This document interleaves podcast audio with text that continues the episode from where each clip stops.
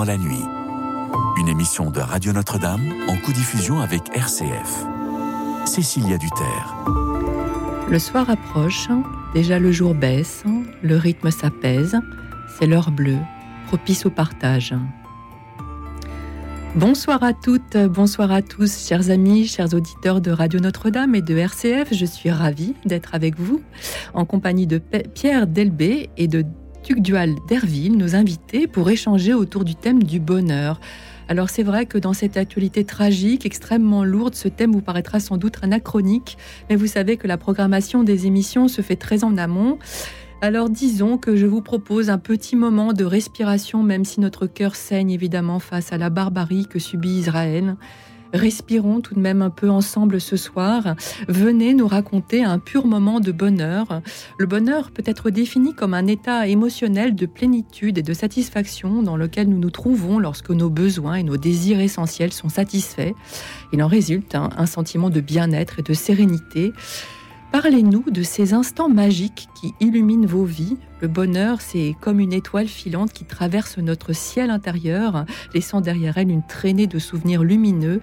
Alors partagez-nous les moments les plus inoubliables que vous ayez vécus, une rencontre spéciale, une réussite personnelle ou même professionnelle, ou même un moment simple mais incroyablement paisible ou joyeux qui vous a fait dire que vous étiez heureux. Racontez-nous ce qui a fait briller votre cœur. 01 56 56 44 00. Venez témoigner de votre expérience à l'antenne en partageant un souvenir lumineux, un sourire, un succès et offrir ce bonheur à tous les auditeurs en partageant ces instants de joie et d'inspiration. 01 56 56 44 00. Le standard est ouvert. Nous sommes ensemble jusqu'à minuit et nous attendons avec impatience vos appels. Dites-nous comment vous cultivez le bonheur à travers euh, toutes les choses positive hein, que vous cueillez au quotidien à travers le regard bienveillant et confiant que vous posez sur les êtres et sur la vie. Venez éclairer cette soirée par vos rayons de soleil 01 56 56 44 00. Merci aussi à nos amis qui nous suivent fidèlement et qui peuvent réagir sur la chaîne YouTube de Radio Notre-Dame. Tugdual Derville, Pierre Delbé, bonsoir. Merci de tout cœur d'être avec nous ce soir. Tugdual Derville, vous êtes euh, engagé dans le monde associatif depuis plus de 40 ans au service des plus fragiles. Vous avez fondé l'association à bras ouverts qui accueille des jeunes porteurs de handicap et vous êtes engagé, tout le monde le sait sur cette antenne, dans le mouvement Provi Alliance Vita dont vous êtes le porte-parole après avoir été délégué général. Euh, vous êtes également co-initiateur du courant pour une écologie humaine et vous êtes l'auteur de plusieurs ouvrages dont deux livres qui entrent parfaitement en écho avec notre thème de ce soir alors le premier, c'est 67 recettes du bonheur, l'écologie humaine en action, qui est paru en 2018 aux éditions de l'Emmanuel. Et puis euh, le tout dernier, Nouvelles recettes du bonheur, 71 actions d'écologie humaine, paru en 2020 chez le même éditeur. Alors, tout d'abord, euh, est-ce que vous pourriez nous dire quelques mots justement sur le courant pour une écologie humaine que vous avez cofondé Expliquez-nous tout ça. Oui, bonsoir Cécilia, merci de, votre invitation. Euh, ben, c'est un courant qui essaie de, promouvoir cette écologie humaine qui est un petit peu peut-être comme la prose qu'on fait tous, mais qui c'est pour ça qu'on s'appelle courant, parce qu'on peut rejoindre le courant, mais on prétend pas euh, je dirais, incarner seule cette écologie humaine. L'écologie humaine, c'est une écologie qui à la fois respecte la nature de la personne humaine, toutes ces dimensions, un corps, euh, euh, un psychisme, euh, une intelligence, un besoin d'entrer en relation, une dimension spirituelle, et qui essaie de respecter tous les êtres humains, aussi bien ceux du passé, dont on honore la mémoire, que ceux d'aujourd'hui, jusqu'à l'autre bout du monde, et ceux aussi de l'avenir, auxquels nous sommes tenus de léguer une planète habitable, un air respirable, d'où les enjeux aussi de, bien sûr, d'écologie euh, au sens plus strict du terme. L'écologie humaine, au fond, elle est intégrale. C'est un chemin vers cette écologie intégrale où l'on respecte à la fois l'humanité et, on honore sa responsabilité vis-à-vis du reste de la création. Euh, et on sait aujourd'hui que ce sont des enjeux majeurs. Puis voilà, les trois cofondateurs ont chacun apporté peut-être une dimension particulière sur ce chemin. Moi, c'est mon expérience de la vulnérabilité, c'est-à-dire de, dire que c'est une valeur d'humanité. Gilles Dubreuil, qui a été longtemps notre président, qui est décédé il y a quelques, mois, Gilles a porté cette valeur du commun. Voilà. Construire ensemble du commun, ne pas se contenter d'être téléguidé par des normes ou bien sûr de notre individualisme forcené, mais ensemble agir pour construire cette société, ce monde, ce temps euh, à venir. Et puis Pierre-Yves Gomez, économiste, ben, il nous a apporté cette notion de bienveillance qui n'est pas forcément bisounours, c'est veiller au bien. Voilà, nous sommes des, des enjoliveurs, nous les êtres humains, nous avons besoin de, de laisser le monde encore plus beau que quand nous l'avons trouvé. Et c'est un défi aujourd'hui et qu'on peut relever, c'est peut-être un défi du bonheur justement. Un chemin que nous, que nous propose aussi le, pape euh, François, bien sûr. Euh, Très bien, merci beaucoup. Euh, Pierre Delbé, vous êtes docteur en philosophie intervenez comme consultant auprès de nombreuses entreprises et associations. Depuis 2012, vous êtes directeur de l'IFAE, structure qui accompagne les managers et leur propose un coaching fondé sur une approche philosophique. Et vous êtes l'auteur de deux ouvrages, dont le dernier euh, s'intitule Aristote, 10 clés pour repenser le management, paru aux éditions Mardaga. Alors, avant de parler de, ce livre et de la pensée aristotélicienne appliquée au travail, je voudrais savoir, euh, là c'est le philosophe que j'interroge, le travail contribue-t-il au bonheur? Bon. Une vaste question. J'ai hein. combien de temps pour répondre? Non, bien, bien sûr, c'est le travail en fait nous prend beaucoup de temps. Euh, dans notre vie, et notamment quand on est en vie active, le travail prend beaucoup de temps. Et euh, le, travail, effectivement, peut contribuer au bonheur, et le bonheur peut contribuer au travail. Je dirais qu'il y a une circularité entre les deux, si je puis dire. Et, euh, donc, je crois que oui, effectivement, il, y a un lien. c'est une chose que je défends, moi, beaucoup au sein des entreprises. Euh, c'est le fait que, en, réalité, euh, euh, qu'est-ce que c'est que un bon management? Un bon management, c'est le fait d'avoir une relation fondamentalement éthique avec les autres. Parce que quand je suis dans une relation de management, eh c'est une relation qui est interpersonnelle. On, dit souvent que c'est qu'on ait une compétence, etc. Oui, c'est vrai. Bien sûr qu'il y a des compétences, il y a des choses qu'il faut savoir, il y a des savoir-faire qu'il faut maîtriser en termes de communication, etc. Mais euh, la première chose, c'est qu'il faut apprendre également à être juste, il faut euh, apprendre à respecter les personnes, il faut apprendre à créer du commun, si je peux reprendre euh, la belle expression dont a parlé Dual tout à l'heure, à créer du commun, c'est-à-dire finalement à créer les conditions d'une synergie, que les gens s'expriment, et à partir de ce qu'ils expriment, eh ben, de trouver les convergences, faire en sorte que effectivement on peut avancer ensemble et on peut euh, vivre quelque chose de fort à travers le travail et qui peut aussi contribuer à notre bonheur. Parce que je crois qu'à partir du moment où on travaille et qu'on est utile à travers ce que l'on fait, qu'on comprend, qu'on prend conscience de l'utilité que nous offrons à la société, eh bien, si vous voulez, cette utilité-là, c'est déjà une grande part de bonheur. Oui, c'est déjà une grande part de bonheur. Et alors, euh, Qu'est-ce que vient faire Aristote alors dans, cette, dans ce bonheur au travail? En quoi euh, Aristote peut, aider les entrepreneurs à renouveler euh, le bonheur en fait dans leur approche managériale? En quelques mots, hein, parce que c'est vrai que c'est très compliqué. Bah, moi, je suis aristotélicien parce que je considère effectivement que euh, Aristote a une approche justement éthique des relations interpersonnelles au sein de la cité, au sein de euh, de, oui, d'un État, mais aussi au sein des structures sociales, au sein des, euh, des, organisations, au sein des sociétés, au sein des entreprises, au sein des associations, etc. Euh, et que cette vision-là, je trouve qu'il dit des choses absolument fondamentales en ce qui concerne le bien commun, en ce qui concerne la justice, en ce qui concerne la prudence, qui est un, un, élément clé chez Aristote, en ce qui concerne la tempérance, et notamment le fait, si vous voulez, de maîtriser ses émotions au sein des entreprises, où il y a des enjeux jeux qui sont forts, où il y a des délais qui sont assez stressants qu'il faut respecter, etc. Vous voyez En d'autres termes, voilà. Ce que propose Aristote, en tout cas, j'utilise Aristote d'une façon, je dirais, euh, qui, qui, est philosophique et qui n'est pas justement des recettes. Parce que je considère, si vous voulez, que prendre une recette et l'appliquer au sein d'une entreprise, en fait, ça marche pas comme ça, le management. Ça marche pas comme ça, les relations interpersonnelles au sein du travail. Ça suppose une maturité, ça suppose une maturation, ça suppose de comprendre au fond ce qu'est un être humain, ce qu'est, qui est la personne qui travaille avec moi et avec qui je, je vais euh, entreprendre quelque chose de fort, etc. Vous voyez, voilà. Et donc, en d'autres termes, je propose une démarche philosophique, une démarche globale, une démarche intégrale, pour reprendre le terme de Tuc Dual. Euh, et je, trouve que c'est très juste, une espèce d'écologie intégrale de l'entreprise, si je puis dire, où effectivement la personne, euh, je dirais, peut être euh, accomplie dans toutes ses dimensions, ou en tout cas dans de nombreuses dimensions. Voilà. Si je peux rebondir sur ce que vient de dire Pierre, au fond, ça, déjà, il y a un élément qui ressort, je pense, c'est qu'on ne fait pas son bonheur tout seul c'est qu'on a besoin, même quand on contemple avec joie une belle œuvre d'art, c'est tellement plus beau de, le partager. Il y a une dimension de relation. Et nous sommes donc des êtres reliés dans une entreprise, dans une famille. On a besoin de communautés d'appartenance.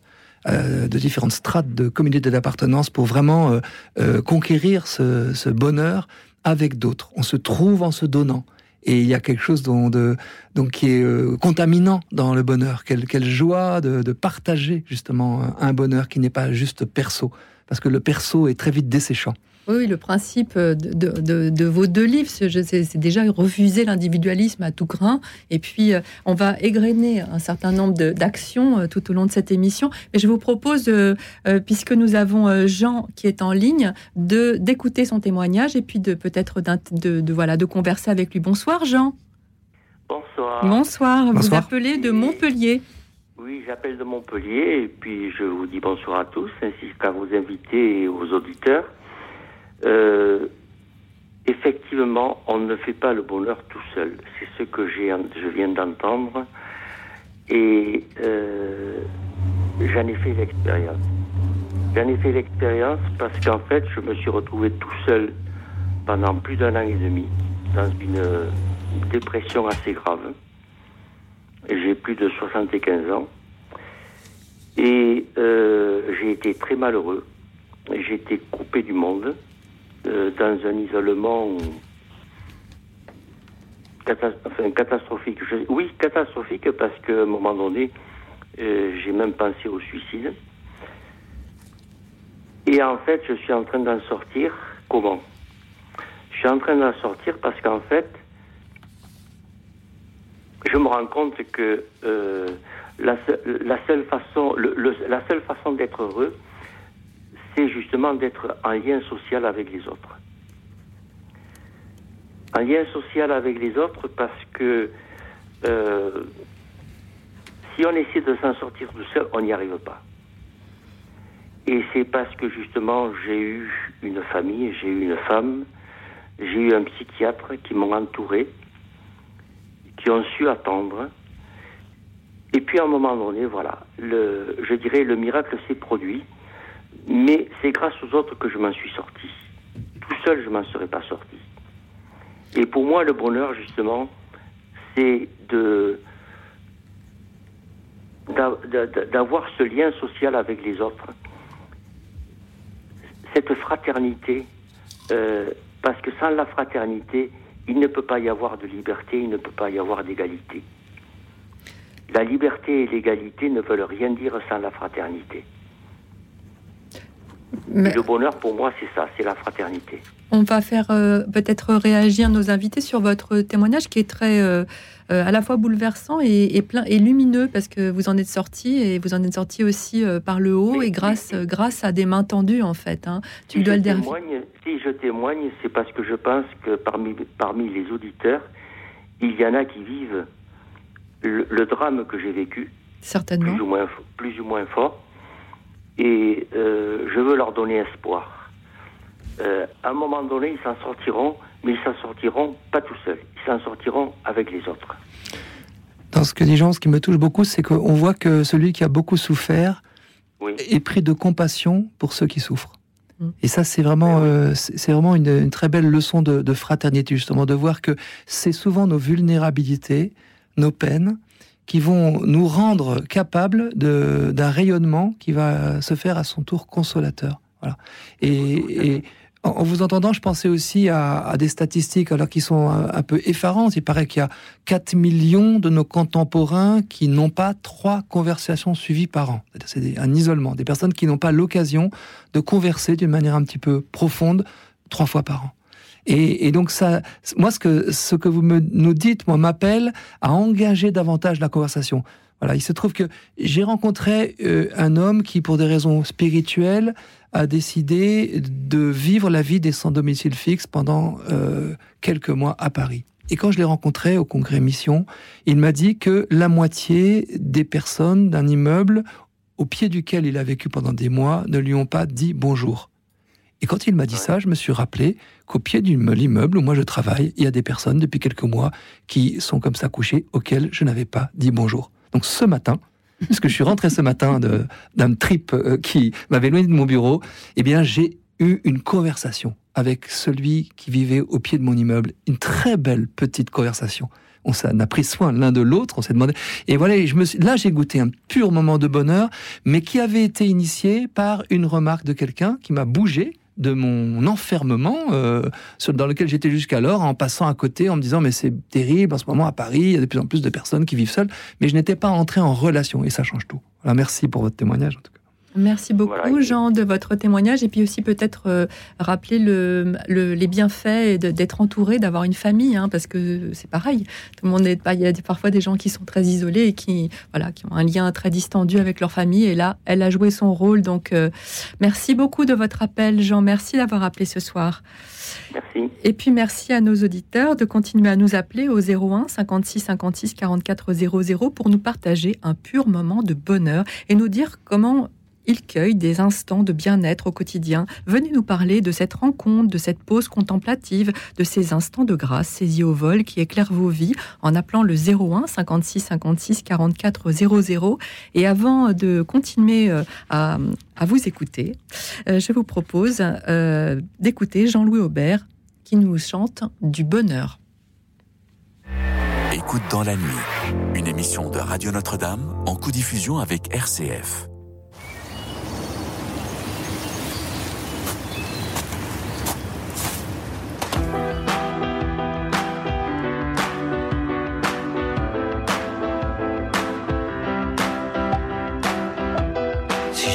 Construire du bonheur. Je t'en ferai des tonnes, je t'en ferai des tours, j'en ferai des gratte-ciel.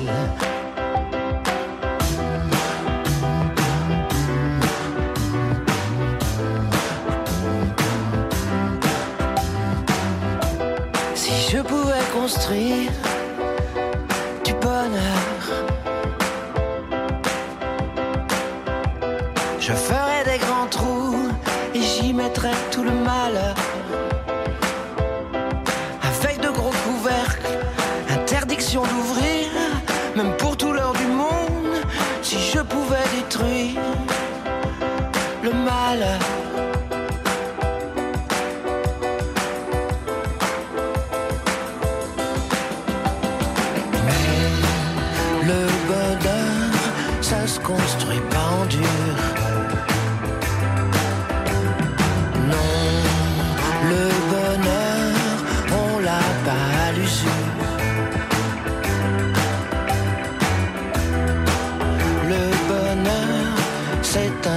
comme l'air pur.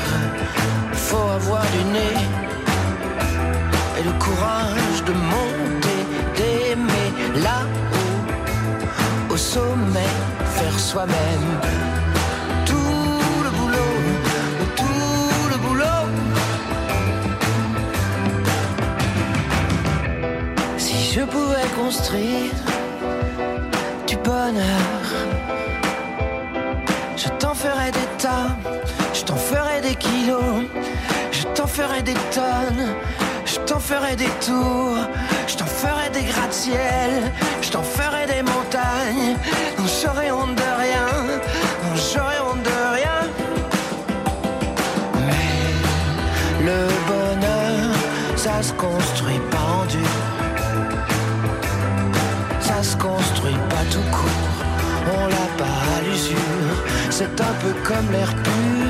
Il faut avoir du nez et le courage de monter et d'aimer là au sommet, de faire soi-même et le gratte-ciel et le paratonnerre, faire soi-même.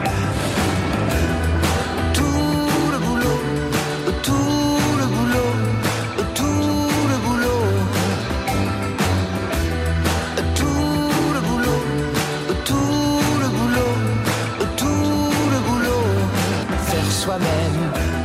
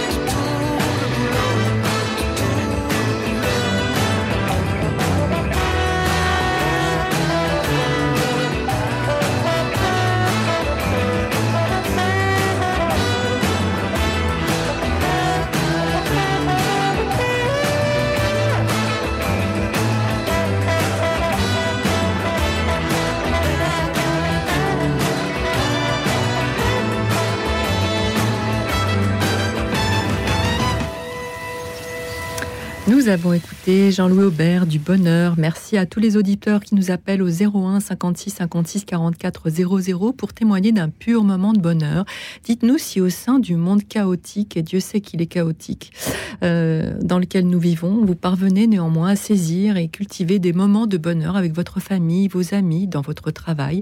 Venez témoigner de votre expérience au 01 56 56 44 00. Nous sommes toujours en compagnie de Tuc Dual d'Herville, auteur de Nouvelles recettes du bonheur, 71 actions d'écologie humaine, paru en 2020 aux éditions des Béatitudes. euh, des Béatitudes ou de l'Emmanuel l'Emmanuel. De l'Emmanuel, pardon, excusez-moi. Et de Pierre Delbé, philosophe, auteur de Aristote, 10 clés pour repenser le management, paru aux éditions Mardaga. Et avant de d'accueillir Chantal, euh, je crois que Pierre Delbé, vous aviez quelque chose à ajouter sur le témoignage de Jean. Oui, ben, c'est-à-dire que nous sommes censés réfléchir sur le bonheur et sur un moment de pur bonheur. Et effectivement, Jean nous propose euh, justement de partir d'une épreuve. Et euh, je remarque simplement que ce- n'est pas, ce n'est pas anodin. Euh, parce que Tugdual d'Herville, juste avant notre émission, euh, évoquait le fait que, mais oui, euh, dans le bonheur, il y a aussi des moments où voilà, il n'y a pas de bonheur sans nuages, et quelquefois même sans orage mais ça ne nous arrache pas notre, notre aptitude au bonheur. Et euh, c'est pour ça que j'ai beaucoup aimé euh, euh, ce qu'a dit Jean, parce que Jean nous a témoigné de son épreuve, de sa vulnérabilité, comme vous disiez tout à l'heure.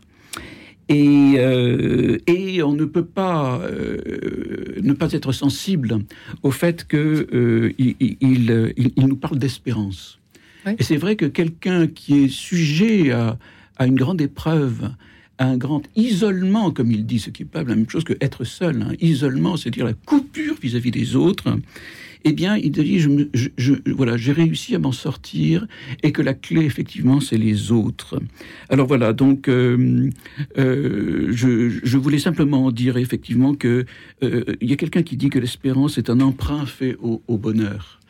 Ah. L'espérance est un emprunt fait au bonheur. Et, joli. et- et je trouve qu'il il y a quelque chose comme ça que, qui, qui rayonne dans ce que nous a dit Jean, c'est-à-dire qu'effectivement, on peut prendre euh, dans cette actualité, qui est une actualité euh, Terrible. euh, terrible, voilà, c'est vrai, on, on en a tous conscience, hein, soyons bien clairs, nous, sommes, nous avons tous conscience. Et, oui, c'est pas parce que la, la- la réalité est cruelle euh, euh, que nous, nous sommes, nous sommes incapables de bonheur. Euh, bonheur et compassion sont compatibles. Et je dirais même qu'un bonheur sans compassion ne serait pas vraiment un vrai bonheur. Eh bien, nous, nous accueillons Chantal hein, ce soir. Bonsoir Chantal. Bonsoir Cécilia. Vous, vous Bonsoir à vos appelez de, du Loir-et-Cher. Oui. Euh, moi, j'ai l'expérience de cette plénitude dont vous avez parlé au, dé- au début de la de l'émission. Euh, j'ai j'ai découvert que j'avais une qualité de base qui est euh, l'authenticité. et quand je croise des personnes qui sont en authenticité. J'ai pas de moment. Hein. Vous demandez un moment, moi je n'ai pas de moment. Mais quand je croise des personnes qui sont authentiques, ça résonne à l'intérieur de moi et je ressens ça. Mais encore plus euh, quand quelqu'un me permet de, de me vivre authentique. Alors soit en me donnant, en me laissant toute la place, soit euh, je, euh, j'ai pas de j'ai pas de moment, mais plusieurs fois je l'ai ressenti des moments où je peux moi me vivre en toute authenticité, et eh bien là, euh, voilà, c'est la plénitude, c'est c'est quelque chose euh, qui, qui dure euh, oh, pas très longtemps, euh, quelques des, des, secondes, et après ça, ça disparaît. Mais euh, en tout cas, ça, ça résonne bien en moi. Tic Derville, qu'est-ce que vous inspire la rencontre en, sincérité, être soi en fait? Je trouve ça magnifique. Ce que vous venez de dire, très, très beau aussi de se dire qu'un regard qui vraiment euh, qui reconnaît la personne. Euh, Philippe Ozzodi Borgo, qui nous a quittés il y a quelques mois, aimait beaucoup le mot considération. Et je suis allé la semaine dernière à une une, euh, rencontre avec tous ceux qu'il avait soignés à Nantes, et puis ses amis. Et, il y a une chef de service qui a dit, quand elle l'avait rencontré pour la première fois, elle avait senti comme son âme aspirait. C'est une drôle de formule, mais par le regard, la présence d'un Philippe Pozzoli Borgo qui, très souffrant, à cause de sa tétraplégie, de ses souffrances médulaires, avait une authenticité de présence vraiment, justement, magnifique. Et donc, je trouve très beau aussi que finalement, vous n'ayez pas de moments, mais plus un, une condition de ce bonheur qui est un regard, un regard vrai posé sur vous. Et ça, évidemment, ça me fait penser aussi au regard que le Seigneur peut poser qui, nous fait vivre tel que nous sommes. Alors c'est un regard qui transperce, mais c'est aussi un regard plein de miséricorde. Et on, voit que c'est comme ça aussi que il a fait des disciples. Hein. Je pense à la Samaritaine, le regard qu'il a dû poser sur elle pour qu'elle soit si joyeuse après et ameute tout le quartier en disant serait-il le Messie? Moi, Je trouve quelque chose de très spirituel, très divin dans votre euh, expérience de rencontre authentique. Pierre Delbé, euh, le, fait d'avancer aussi sans masque, parce que souvent on, vit avec un masque, un masque social, et, vraiment, euh, d'autant plus dans cette époque tourmentée. Euh, elle a raison, Chantal, cette, cette sincérité d'approche de, l'autre. Alors, je, crois qu'il y a des gens qui ont cette grâce exceptionnelle. ils, ils, vous rendent heureux. Mmh. On rencontre des gens dans le regard dont la présence. Mhm. Exactement. Ils font résonner en nous quelque chose et ils font accéder, ils nous font accéder au bonheur. C'est comme un truc incroyable, ça. et je crois que c'est lié effectivement à une certaine vérité. Mhm. Je crois que c'est lié à une certaine vérité, ils sont vrais avec eux, et donc c'est mimétique cette histoire, c'est contagieux au sens noble du terme. C'est-à-dire que ça donne envie d'être soi-même, euh, et, donc le fait de voir quelqu'un qui a cette authenticité, qui a cette vérité avec soi-même, etc., eh bien ça nous donne envie, nous à notre tour, eh bien d'être nous-mêmes. Et lorsqu'on on, est nous-mêmes, effectivement c'est une condition, c'est un état général. Alors pas toujours. J'aime bien aimé aussi quand euh, euh, Chantal a dit ça dure pas toujours très longtemps. Quelques secondes. Quelques secondes. Mais effectivement, c'est une petite fenêtre qui s'ouvre à un moment et on sent très très bien qu'on est là dans la vérité du bonheur ou dans le bonheur qui nous correspond bien, etc. Donc voilà. Merci beaucoup Chantal, en tout cas pour euh, ce beau partage. Et comme nous avons beaucoup d'appels ce soir, je vais vous propose de prendre un nouvel appel euh, tout de suite. au revoir, au revoir Chantal. Merci beaucoup de votre appel. Euh, Daniel, vous êtes avec nous? Oui, bonsoir, bonsoir, Bonsoir. Vous appelez des Pyrénées. Oui, oui. Euh, voilà. Dans ce thème, je l'ai trouvé très beau et euh, moi, je ne parle, j'ai pas envie de parler de bonheur ou du bonheur, mais d'instant de bonheur. C'est-à-dire, par exemple, quand je vois euh, un magnifique paysage qui me qui me fait penser à autre chose au-delà de la beauté, l'existence de justement de de, Dieu, par exemple, euh, quand je vois ou j'entends un mot tendre de quelqu'un que j'aime, ou quand euh, tout simplement euh, j'apprends une bonne nouvelle, quelqu'un va mieux, qui a été malade, voilà, des petits moments de bonheur dans, dans la vie qui paraît bien grise, mais par moments tout s'éclaire. Tout devient bleu ou jaune. Voilà. Sur le, fait de savoir cueillir les, bonheurs minuscules, moi je les appelle comme ça, les ah bonheurs minuscules du quotidien. Euh, je trouve ça, oui, très. C'est vrai que autant Chantal tout à l'heure avec ces quelques secondes que Daniel maintenant avec euh, des instants nous nous apprennent que le bonheur ça se goûte, mais que ça ne se possède pas. Qu'il y a quelque chose qui nous traverse parce que nous sommes appelés à tellement plus grand que nous-mêmes qu'on ne peut pas être pleinement satisfait. Mais par contre, effectivement, savoir le goûter. Et il y a une grande différence entre, entre euh, des moments qui pourraient passer comme ça et puis le fait d'en prendre conscience, c'est-à-dire de le goûter euh, à sa juste valeur, de pas faire la fine bouche par rapport à ce magnifique paysage qui mm. nous appelle à la transcendance, par rapport à, à quelqu'un qui va mieux, un geste de tendresse, vraiment de, de les goûter non pas comme euh, ban, quelque chose de banal, mais comme, comme quelque chose d'extraordinaire. Voilà, je trouve donc qu'il y a une sorte de sagesse aussi euh, qui peut-être se cultive dans des moments plus gris que de, savoir prendre au vol ces, instants, ces regards, ces, relations, et puis de d'en faire aussi un, je pense, d'en faire euh, un réservoir pour tenir aussi. Hein, vous savez, comme les petits enfants qui viennent récupérer l'attention auprès des parents, une, deux, trois secondes, et quand c'est plein, assez vite, hein, ils repartent en courant parce qu'ils ont la, dose de tendresse qui leur permet d'avancer tout seul pour faire autre chose. Eh bien, je pense qu'on est un petit peu comme ça dans la vie avec, la, avec les instants de bonheur. Savoir saisir euh, des instants de, beauté dans, la routine, dans la banalité du quotidien. Mmh. Euh, Pierre Delbé, ça vous parle? Hein oui, oui, vous avez insisté sur quelque chose qui, moi, me, me, frappe dans ce que nous a dit Daniel.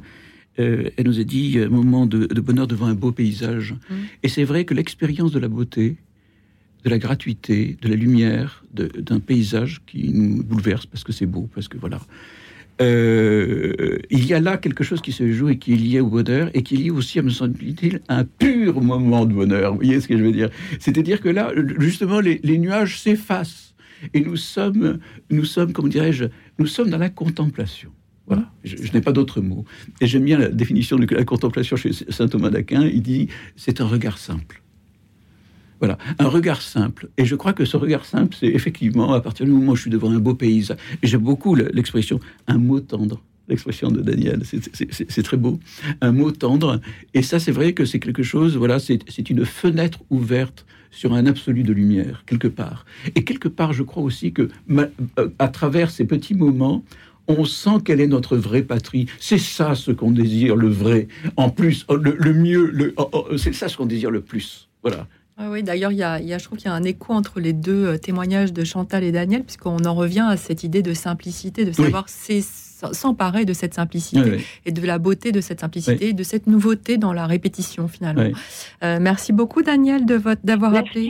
Merci. puisque puisque si on Bonsoir. Et puisque c'est vrai, puisqu'on évoquait une actualité très sombre, moi je pense à ce que disait la toute jeune Etty Ilsung, qui est arrivée euh, juste dans des moments épouvantables de son existence, puisqu'elle était euh, euh, en route vers vraiment l'extermination, qui arrivait à dire que l'air et le ciel qu'elle voyait mmh. suffisaient à son bonheur. Ça, c'est extraordinaire de savoir que. Donc, moi, j'essaie de me mettre à son école, c'est pas évident, mais, mais, se dire que nous avons, nous avons toujours la possibilité de goûter à l'existence mm. tant qu'on peut respirer et à donc puiser dans le peu qu'elle semblait avoir euh, un absolu qui, euh, qui pour nous désormais, qui en fait quand même une, une, maître en sagesse, je pense, hein, un maître en sagesse. Oui, et qui disait mais aussi qu'elle se sentait libre, libre intérieurement, même si enfermée euh, à travers les palponies, puisque la beauté et la liberté, c'est une question de regard. Mm. Mm au dedans ou au dehors, c'est une question de regard. Oui, mm. c'est sûr qu'elle a une sagesse, peut-être qu'on n'atteindra jamais, mais en tout cas, elle nous, elle nous guide. Je, reviens vers vos deux livres, Tugdual d'Herville. Il est impossible évidemment d'égrener l'ensemble des actions que vous nous proposez, mais est-ce que vous pourriez nous, nous donner quelques exemples d'actions qui, qui relèvent de cette écologie euh, humaine dont, dont, vous avez très bien parlé au début de, euh, de, de, de, de cette émission? Et alors, il y, en a, oui, il y en a, beaucoup, mais je pense, alors je, les ai un petit peu en vrac sous les yeux, j'en dis quelques-unes un peu au hasard. C'est par exemple, euh, vraiment euh, faire preuve de reconnaissance. Voilà. On a l'habitude euh, aujourd'hui de juger les générations passées pour les legs euh, peut-être pénibles qu'elles nous ont laissés. On parle notamment de, des, problèmes de pollution. Eh bien, euh, pourquoi ne pas commencer par exprimer de la gratitude face à tout ce qui nous permet, grâce à ces générations passées, de vivre? D'avoir survécu jusqu'à aujourd'hui et de bénéficier de beaucoup de choses dont elles ne bénéficiaient pas elles-mêmes parce qu'elles ont inventé, elles ont contribué à embellir le monde. Voilà, je pense que c'est Maria Montessori qui insistait beaucoup dans l'éducation sur la gratitude pour les générations passées. Donc ça, c'est un élément du bonheur. Voilà, il euh, y a une, euh, quand, on dit recette, c'est un petit peu, c'est un attrape-mouche. Hein, c'est des pistes, c'est des pistes d'action, de réflexion. Il y a euh, rendre un territoire vivant. Est-ce que quand je, est-ce que quand je suis quelque part, je contribue à la vitalité de mon territoire? Est-ce que je m'enferme entre mes murs ou au contraire, je rentre en relation et j'essaie de voir comment je peux faire pour le mieux le connaître ce territoire et puis avec d'autres construire quelque chose qui le rende plus humain? Voilà, ça c'est aussi un élément du bonheur. Euh, voilà, il y a aussi la, le fait de sortir du tout ou rien. Moi, j'avais été frappé par. C'était un, prêtre qui disait euh, il y a quelque chose entre le tout et le rien. il y avait un élément d'équilibre et de sagesse que sûrement des philosophes ont exprimé d'une manière un peu plus savante. Mais voilà, euh, donc des, voir aussi savoir adopter un autre point de vue, ça c'est un élément clé du bonheur. Dans un couple, ça se vit très bien quand on se dispute, c'est de se dire est-ce que je reste dans ma position masculine, euh, euh, souffrant éventuellement d'une position que je qualifierais de féminine, ou alors je monte sur une. Hein, c'est dangereux. oui, oui, oui, on n'a pas le droit de se mais, mais, mais n'empêche que ça, ça m'a beaucoup aidé de mieux comprendre les fonctionnements de l'un et de l'autre. Ou alors est-ce que je, non mais est-ce que je monte sur une colline un peu plus élevée et je regarde ce couple que nous formons et je me dis quelle chance d'être complémentaires. Quelle chance de tirer un peu à Uadia parfois pour rééquilibrer les choses en éducation, dans le rapport à beaucoup d'autres. Prendre de la hauteur, ça c'est un élément clé dans une équipe, euh, dans un couple, bien sûr, dans une famille, pour se réjouir de nos différences qui parfois nous font souffrir parce qu'elles elles, font que peut-être on a du mal à, se, à se comprendre. Voilà. Et puis, euh, il y a aussi tout un travail qu'on peut faire par rapport à nos racines. Nous sommes enracinés, hein, c'est Simone Veil qui disait euh, à quel point un des besoins les plus négligés de l'âme humaine, c'est le besoin de racines, mais je peux jardiner mes racines. C'est-à-dire je peux euh, me laisser euh, envahir de cette bonne sève, de tout ce que j'ai reçu, et, et en vivre, et le cultiver. Je peux aussi tailler mes racines, et me dire, cet élément-là, non, je ne le prends pas. Je le laisse, je le coupe je suis rempoté ailleurs peut-être, et puis voilà. Donc il y a un travail à faire sur ces racines. C'est assez intéressant de dire que ce qu'on a reçu, nous pouvons le cultiver. Et, on, finit par en être responsable parce qu'on peut garder certaines choses et ne pas en garder d'autres. C'est tout un travail de sagesse humaine aussi. Nous sommes le, produit de notre passé, mais pas que. Voilà, puis on a le droit de dépasser des choses. imaginons qu'on nous ait transmis des choses qui nous semblent inadéquates, on peut parfaitement le couper, c'est même peut-être un devoir de le faire. Enfin, de revenir à Aristote, peut-être après la pause musicale, ça vous parle ce que dit euh, David Ça vous touche euh, ces, pistes de réflexion, ces actions d'écologie humaine? Qu'est-ce que les philosophes en pensent? Que du bien. Non, non, mais ce que j'en pense, euh, en fait, bon, je crois que la première chose dont Tugdual nous a parlé, c'est de la gratitude. Il n'y a pas de doute il n'y a pas de doute, si vous voulez, que quelquefois la gratitude, c'est tout simplement, ça se décide. Il suffit de décider de changer de regard. C'est une des premières choses que je dis dans mon bouquin. Je dis, euh, la première chose que nous dit Aristote, c'est qu'il faut s'étonner du monde. Mais s'étonner du monde, c'est d'une certaine manière euh, dire, ben voilà, le, monde a plein de choses à nous apporter. Si je changeais mon regard lorsque je vais travailler, lorsque je vais, quand je regarde les gens auxquels je suis habitué l'habitude peut être terrible parce que je peux, euh, voilà, ça, m'empêche de voir euh, dans, l'authenticité l'autre, euh, dans sa richesse, dans son inattendu, et, dans ce qu'il a de, de, de, oui, d'extrêmement enrichissant. Donc voilà, oui, oui, non, la gratitude, l'aspect concret aussi des décisions qu'il faut prendre pour faire en sorte qu'on on avance en bonheur. Voilà. Donc il y a beaucoup de choses qu'il faut décider pour être heureux. Oui, c'est un choix. Hein. Oui, c'est un choix, vous savez, euh, notamment quand on a été très très malheureux, quelquefois on n'ose même plus être heureux. Hmm. On n'ose même plus être heureux. Euh, donc euh, il y a un moment, il faut dire oui, il faut que je prenne cela, il faut que je sois courage, courageux vis-à-vis -vis du bonheur que j'ai à vivre. Merci. Continuez à nous appeler au 01 56 56 44 00 pour nous faire part euh, d'un souvenir particulièrement heureux, de ce qui vous rend heureux dans vos vies. Donnez-nous vos idées, vos pistes pour cultiver ces moments de bonheur. 01 56 56 44 00. Et pour l'heure, nous écoutons Christophe Mahé qui s'interroge et nous interroge. Il est où le bonheur? Écoute dans la nuit, une émission de Radio Notre-Dame en co-diffusion avec RCF. Il est où le bonheur? Il est où? Il est où? Il est où le bonheur? Il est où? Il est où? J'ai fait l'amour, j'ai fait la manche. J'attendais d'être heureux. J'ai fait des chansons, j'ai fait des enfants. J'ai fait au mieux. J'ai fait la gueule, j'ai fait semblant. On fait comme on peut. J'ai fait le con, c'est vrai, j'ai fait la fête, ouais. Je croyais être heureux, mais y a tous ces soirs sans pote. Quand personne sonne et ne vient, c'est dimanche soir dans la flotte.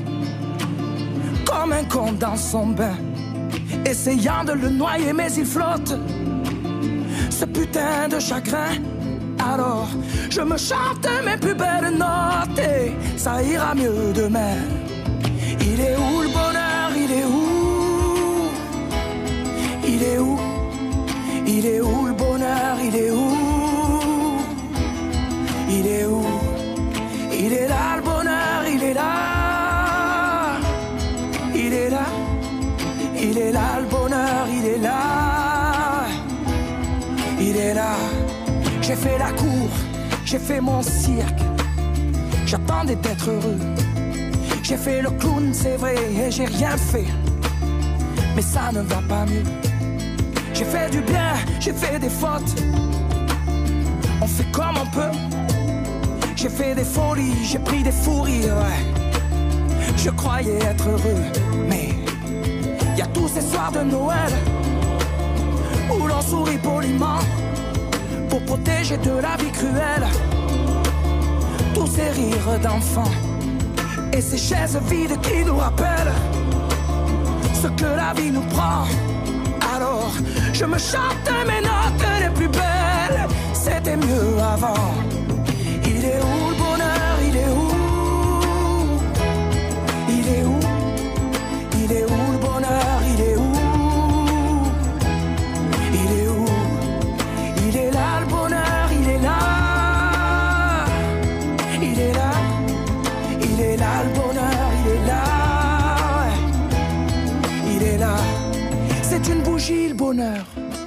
Pas trop fort d'ailleurs, tu risques de l'éteindre.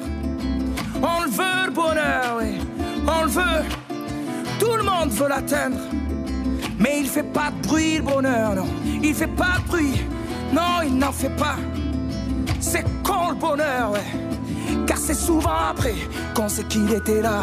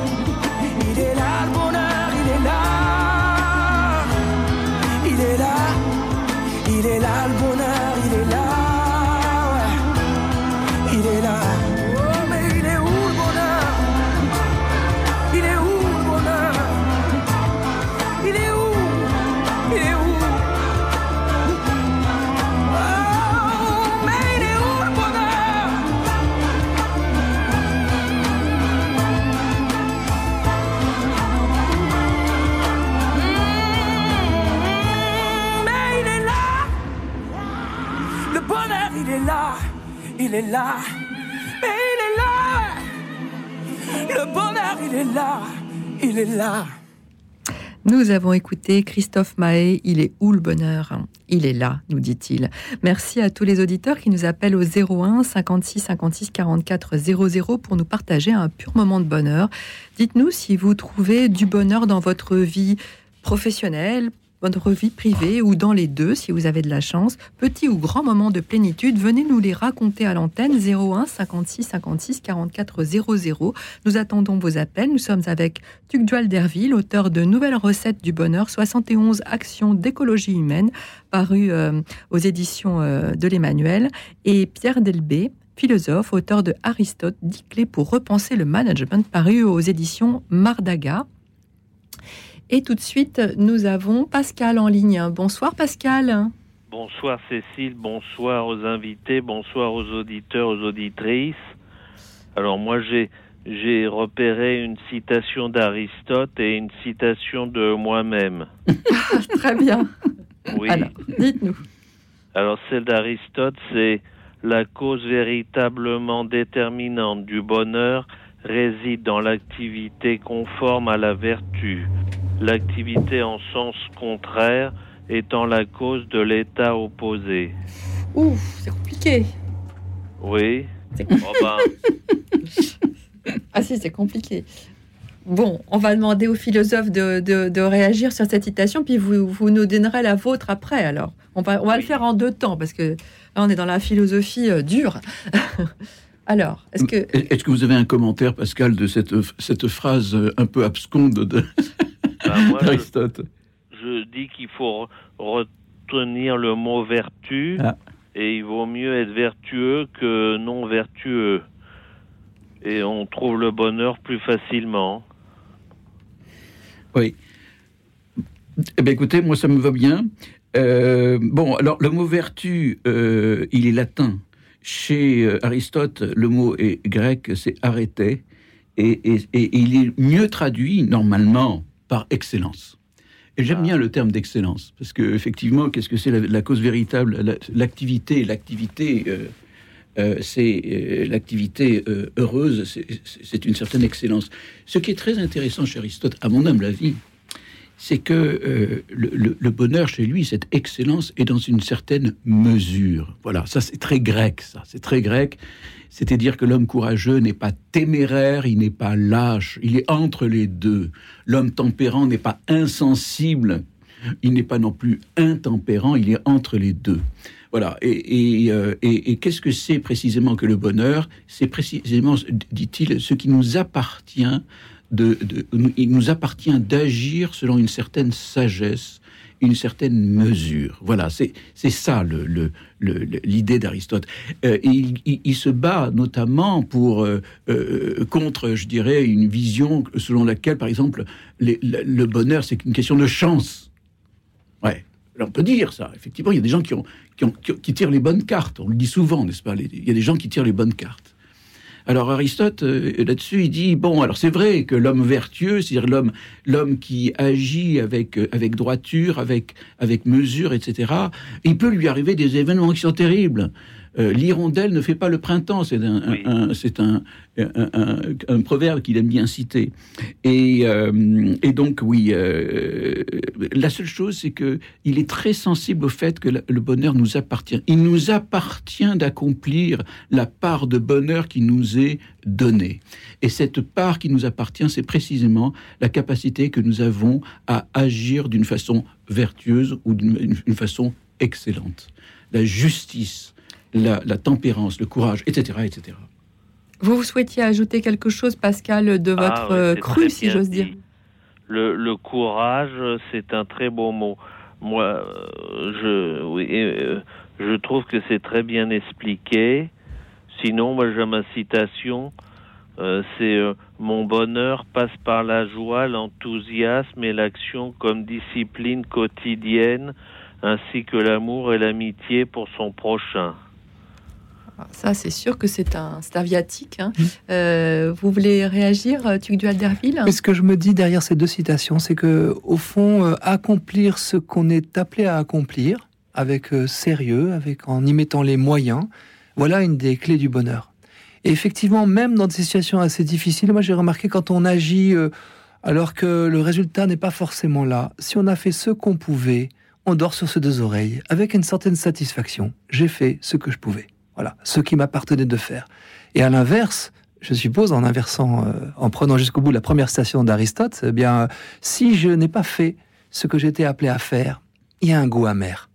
On se sent malheureux de ne pas avoir fait ce qu'on était appelé à faire, ce que notre conscience profonde nous demandait de faire.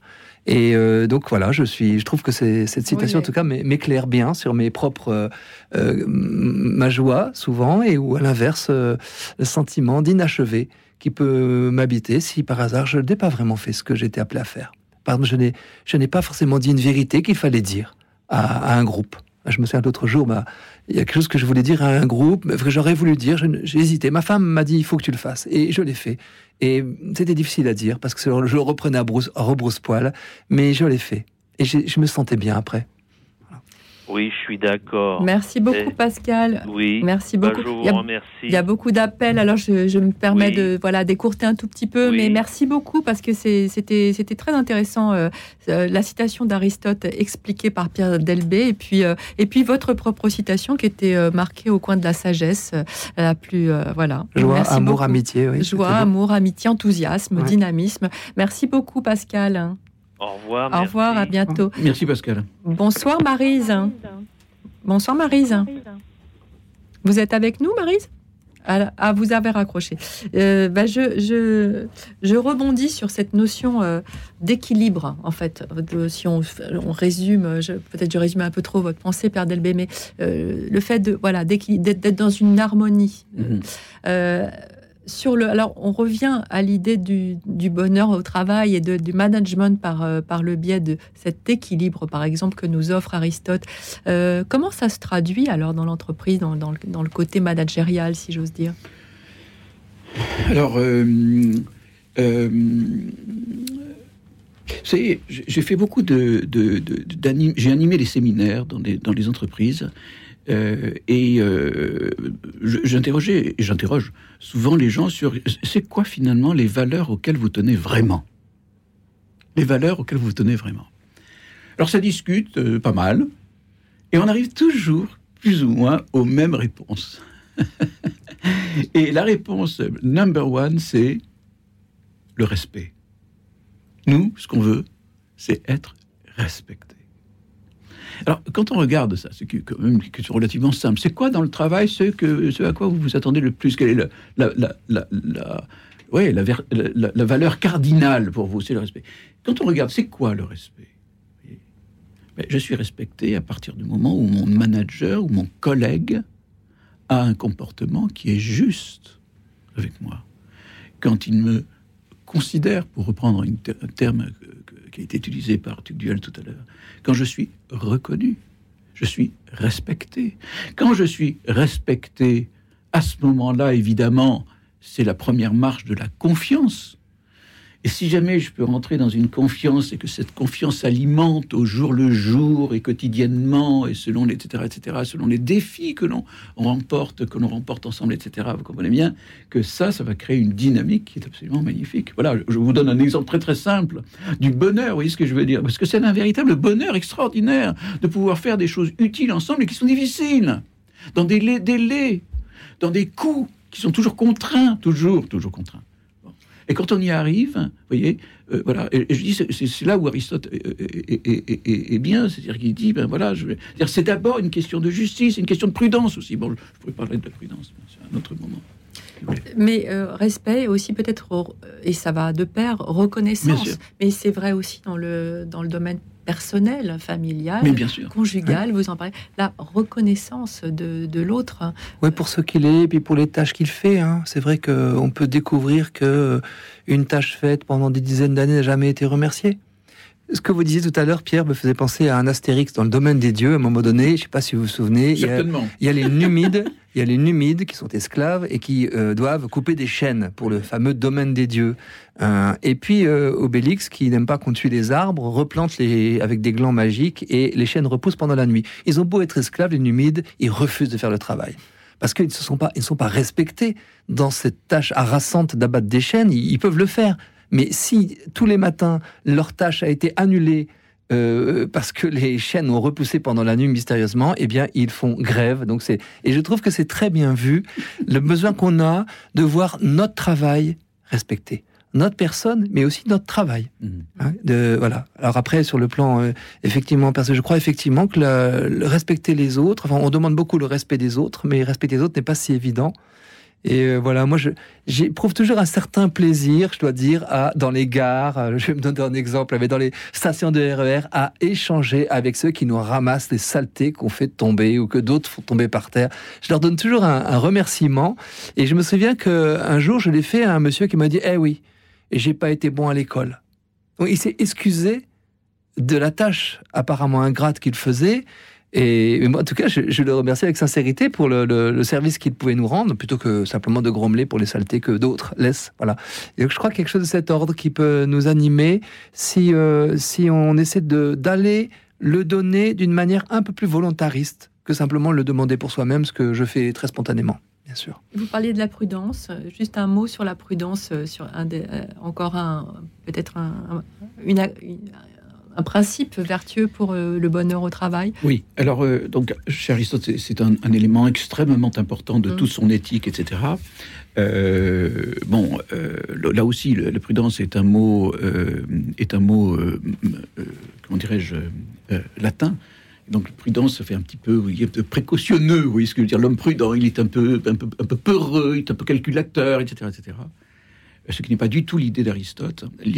L'homme prudent chez Aristote, c'est un homme qui agit euh, dans l'intelligence des situations. Voilà. C'est-à-dire qu'il n'agit jamais de la même manière. Pourquoi? Parce que il comprend la totalité, enfin pas la totalité, mais une grande partie, n'est-ce pas, des contingences, comme, comme on dit. C'est-à-dire, il comprend, euh, euh, il, il- prend en compte dans la décision qu'il euh, va prendre, il va prendre en compte euh, euh, euh, euh, tous les, les- les acteurs, il va prendre en compte les désirs, il va prendre en compte les difficultés, etc., etc. Merci. Alors, le, ce regard euh, globalisant, on va, on va en reparler après, le, après la pause.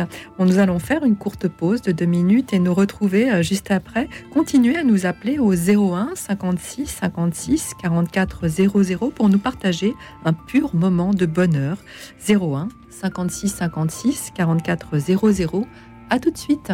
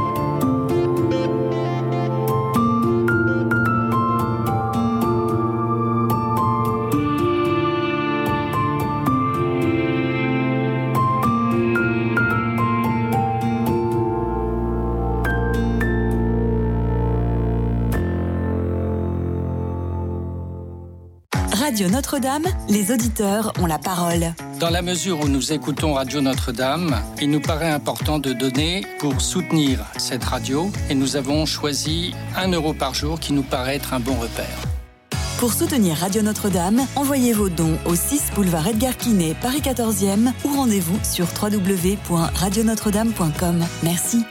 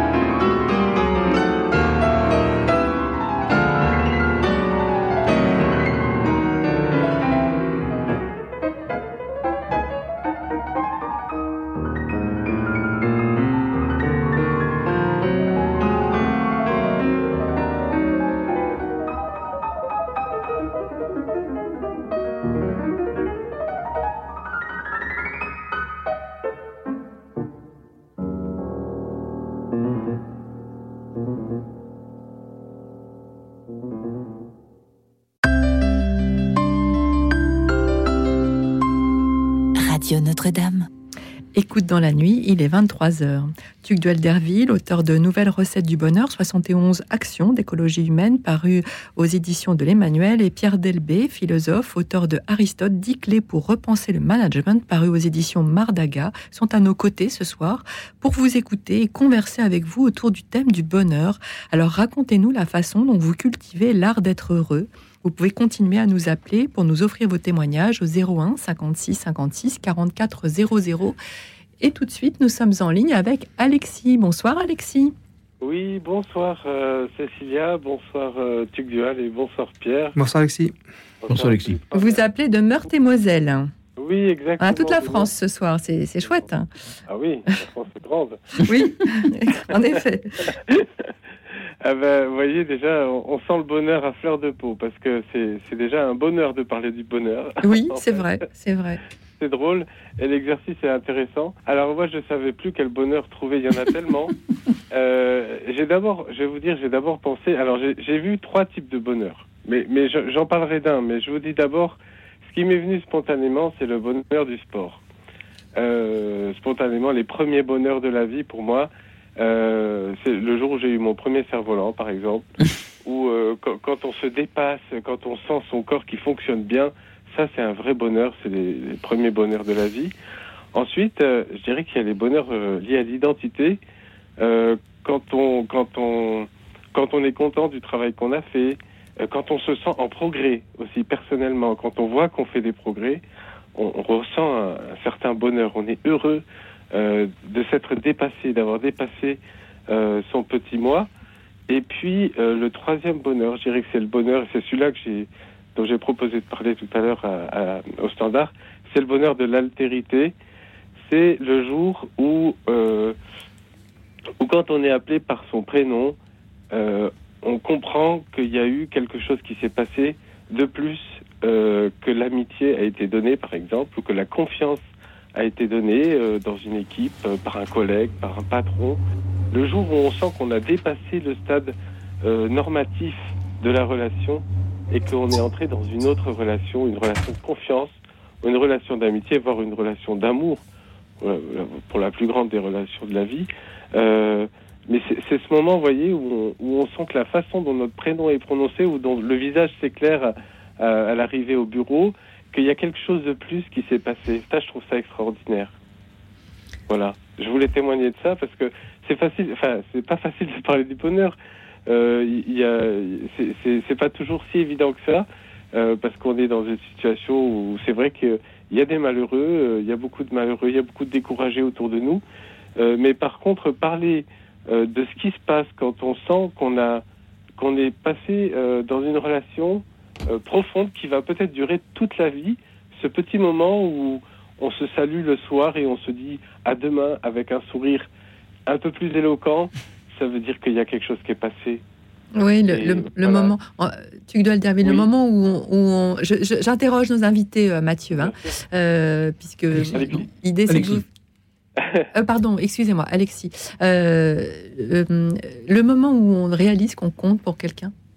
Oui. Oui, je trouve ça magnifique et euh, ça me fait penser à une expérience que j'ai eue avec un, jeune porteur d'un handicap qui avait euh, découvert par accident qu'il ne marcherait jamais parce qu'il avait euh, laissé traîner l'oreille. Il avait entendu une infirmière le dire dans son institution et alors il était là voir tout de suite l'assistante sociale. Alors il faut qu'on me tue. Il avait dit ça. Elle m'avait demandé de discuter avec lui. Et dans cette conversation que j'ai eue avec lui, j'ai d'abord lui demandé comment il se trouvait. Et il m'a répondu avec, euh, alors qu'il avait du mal à s'exprimer habituellement, nul. Ça a jailli comme ça, nul. C'était très transperçant, très dur. Et j'ai essayé de reformuler, d'écouter, et puis j'ai fini par lui dire, tu sais, tu comptes pour moi. Et c'était vrai. Quand on a fait tel événement, telle chose, vraiment, j'ai de l'amitié, etc. Et j'ai vu, c'est vrai, une lumière dans son regard extrêmement forte et je me, sentais presque indigne de moi qui avais mes capacités physiques de dire euh, à quel point il avait du prix à mes yeux, lui qui avait tellement de difficultés physiques, je me suis dit c'est peut-être indécent d'aller dans le sens de la joie euh, de cette rencontre. Eh bien non, j'ai découvert que ça lui avait fait énormément de bien, euh, que je puisse lui dire mon amitié et combien il avait du prix à mes yeux. Effectivement, compter pour quelqu'un et évidemment, alors quand c'est dans le grand amour de la vie. Et puis je, je pense aussi, et donc je transpose un tout petit peu euh, je ne sais pas ce qu'en aurait dit Aristote, mais Pierre Delbé va nous le dire, mais, mais euh, euh, quand on se sent aimé de Dieu, c'est-à-dire quand un événement de la vie, moi ça a pu m'arriver une ou deux fois, de manière vraiment forte, de se me sentir vraiment aimé tel que j'étais, d'un amour dépassant tous les vocabulaires humains, et une chaleur, une présence qui vraiment est attirante, et où on se dit, mon bonheur est encore dans cet au-delà à laquelle euh, mon âme aspire et comme sans repos ici-bas. Euh, je pense que cette dimension de la, transcendance, de la providence de Dieu qui parfois nous fait toucher son amour, alors nous fait goûter un bonheur qui surpasse tous les bonheurs humains, voilà, y compris le magnifique amour humain. Euh, voilà, je pense. J'ai hésité d'en parler, mais le, bonheur de suivre Jésus, c'est quelque chose. Et de compter pour lui, et de, compter pour. Exact, oui, oui d'être appelé par son nom, en fait. Oui, tout à fait. Oui. Hmm. oui. Au, tout début, Alexis a évoqué, moi, il a évoqué en passant le, bonheur de, euh, de, de, réaliser quelque chose avec son corps. Et moi, je pense à la jubilation du petit enfant quand il a la chance de pouvoir marcher il éprouve, il paraît-il, une immense jubilation qui se voit sur ses traits, quand ses, petites jambes le font marcher, libérant donc sa capacité de se déplacer et ses mains pour faire autre chose, il éprouve une immense jubilation. Et moi, j'ai eu l'impression d'éprouver une jubilation euh, euh, comparable en lisant des livres et en découvrant une phrase qui m'explique quelque chose du monde que je n'avais pas saisi et qui rejoint ma propre expérience. Et là, il y a une jubilation, si je pense, dans, dans la découverte d'une pensée. Dans une compréhension profonde. Vous nous avez parlé tout à l'heure de la danse, Tuc Dual et que en fait euh, dans la danse et à travers la danse il y avait aussi une jubilation. Oui, bien sûr. Hein, voilà, donc je, je, je rebondis parce que le, le, petit enfant qui marche et puis aussi le fait qu'on peut, je dirais, euh, vivre quelque chose de vraiment très intense à travers une danse, etc. Alexis, rejoint en fait ce que vous veniez de dire aussi par rapport à Aristote et le travail, enfin, ce, bon principe de management, de la reconnaissance, le respect. C'est un petit peu, ça, rejoint ce qu'il vient de dire. Lui, le, euh, vous le dites, vous, euh, Alexis, sur le plan peut-être plus personnel que encore que vous avez évoqué vos collègues de travail aussi, mais c'est un principe en fait universel. Hein. Alors, je, voudrais justement euh, revenir sur une phrase qui, que, que, Alexis, enfin, que j'ai entendue, sortir du normatif de la relation. Hum. Et je trouve que c'est excellent. Euh, moi, avec, mes mots, moi, je dis simplement, il faut sortir de la neutralité relationnelle. Hum. Parce que très très souvent, dans le monde de l'entreprise, dans le monde du travail, etc., on se croit obligé d'adopter une posture et une, et comment dirais-je, une attitude relationnelle qui soit neutre, ni en bien, ni en mal. J'ai rien fait, comme on dit. Hum. voyez ce que je veux dire? J'ai rien fait, oui, mais justement, rien ne se passe. Et je crois qu'effectivement, lorsque Aristote dit que l'amitié, c'est une bienveillance réciproque, n'est-ce pas Il y a toujours un qui commence et qui sort de la neutralité pour entrer dans une bienveillance. Et la bienveillance, ça se voit toujours. Mmh. Et donc, c'est une invitation qui est faite à l'autre, de, je dirais, de, répondre à cette invitation. Et là, il y a une chose qui se passe extraordinaire, qui est l'échange.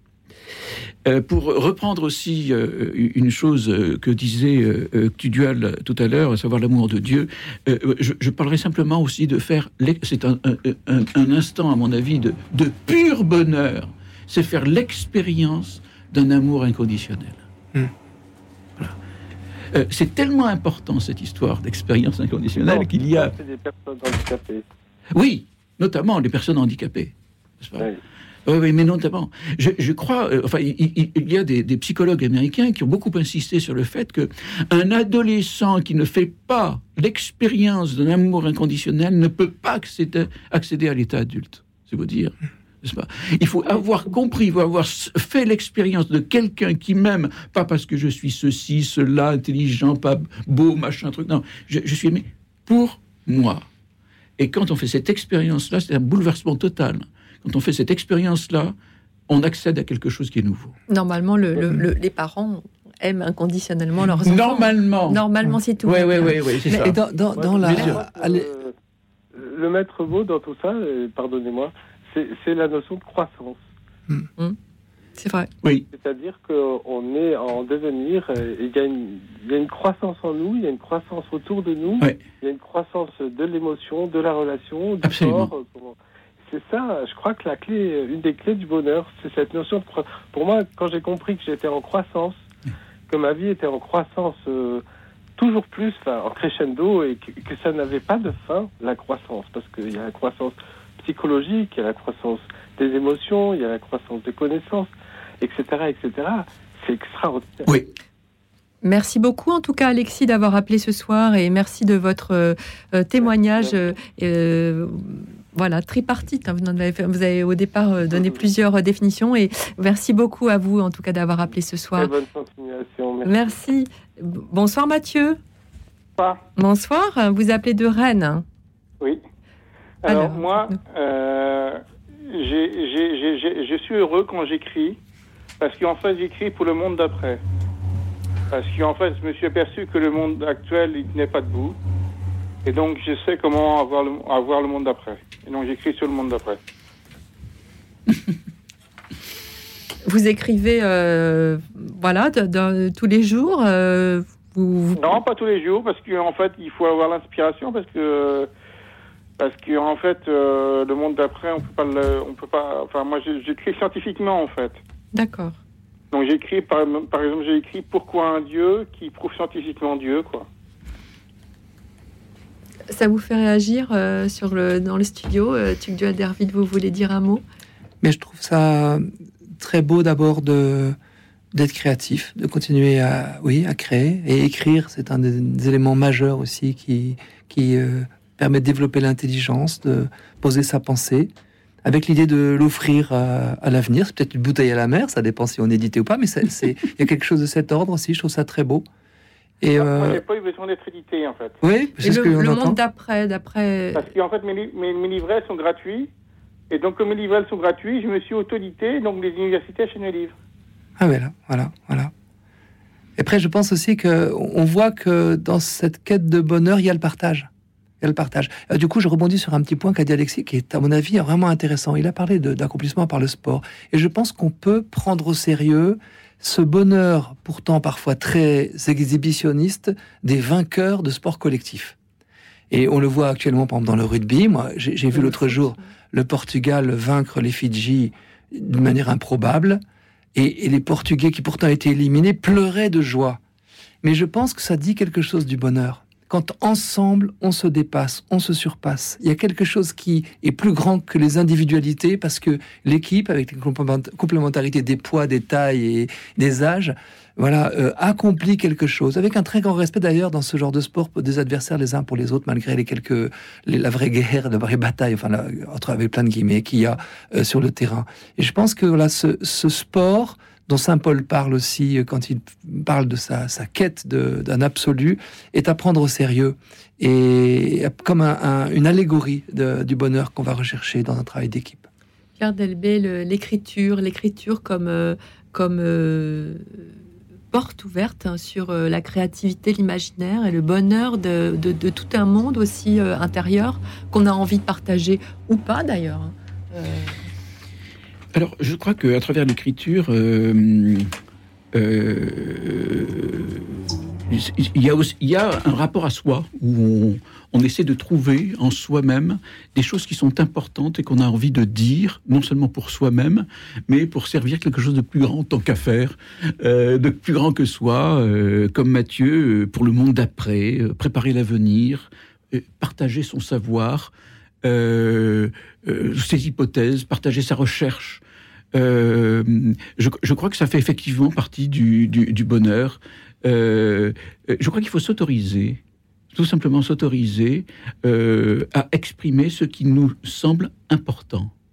Voilà, exprimer ce qui nous paraît important, euh, parce que c'est la seule voie par laquelle on va pouvoir le partager et éventuellement, comme le disait euh, Alexis tout à l'heure, nous allons pouvoir progresser ensemble. Voilà. Si on n'ose pas, on n'a rien. Ça, c'est Et sûr. Je, je reviens juste sur le mot le monde d'après, Mathieu, qui, que je trouve intéressant parce que euh, vous parliez d'Etilsum tout à l'heure. Etilsum dans les camps, euh, aux portes de la mort, elle était aux portes des, des camps de la mort. Elle, elle savait qu'elle allait mourir. Elle était très lucide et en même temps, elle, elle se projetait et elle projetait aussi les gens autour d'elle dans le monde d'après, dans Mm. le monde d'après de la paix, alors qu'elle Mm. est, elle est en guerre et que la barbarie est vraiment euh, quotidienne. Euh, est-ce que, est-ce que le bonheur, c'est pas aussi euh, très lié à la notion d'espérance? Alors là, pour le coup, nous, nous sommes chrétiens, et Tilsum ne l'était pas, mais l'espérance chrétienne, vous Mm. faites le lien entre les deux notions? En tout cas, c'est vrai que j'ai été touché moi aussi par cette expérience, le monde d'après. Mhm.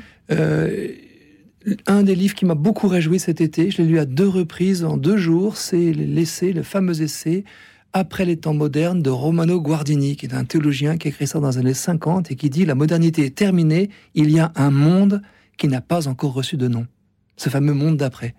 Et mon ami Gilles Dubreuil a écrit un livre qui paraîtra dans quelques temps, un livre posthume où il travaille justement sur cet après les temps modernes. Comment est-ce qu'on va construire ce monde une fois que le mirage de la modernité, c'est-à-dire l'idolâtrie de la technique, euh, aboutit à, à des impasses et qui s'effondre sur, sur lui-même. Un monde donc d'altruisme, de commun, de relations, de vulnérabilité. C'est ce monde-là.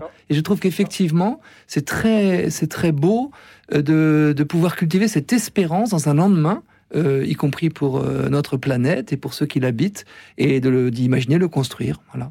Oui. Alors, c'est pas l'idolâtrie de la technique, c'est plutôt l'idolâtrie de la- de l'argent. Ah aussi. Parce qu'en fait, la, la technique, ça a beaucoup d'avantages, en fait. Euh, on, est, on est trop sur le... Parce qu'en fait, on manque d'industrie en France si on dit qu'on ne veut pas de technique. On n'a pas, d'- on n'a pas d'industrie, donc on n'a pas de technique. On, Oui, on va pas rentrer là dans, dans ce détail-là ce soir, mais en tout cas, merci beaucoup Mathieu d'avoir euh, de nous avoir attiré euh, notre attention oui, sur la créativité, sur l'art en général, hein, Oui. qui est aussi une porte du bonheur. C'est c'est une c'est une, une évidence. Merci beaucoup Mathieu de votre de votre appel, Euh, et puis merci à nos auditeurs de continuer à nous appeler au 01 56 56 44 00 pour nous partager leur vision du bonheur. Vous pouvez aussi nous suivre et réagir, vous le savez, sur la chaîne YouTube de Radio Notre-Dame. Et tout de suite, comme un écho à ce que vient de nous dire euh, Mathieu, nous écoutons Sinsemilia, Tout le bonheur du monde. Écoute dans la nuit, une émission de Radio Notre-Dame en codiffusion avec RCF.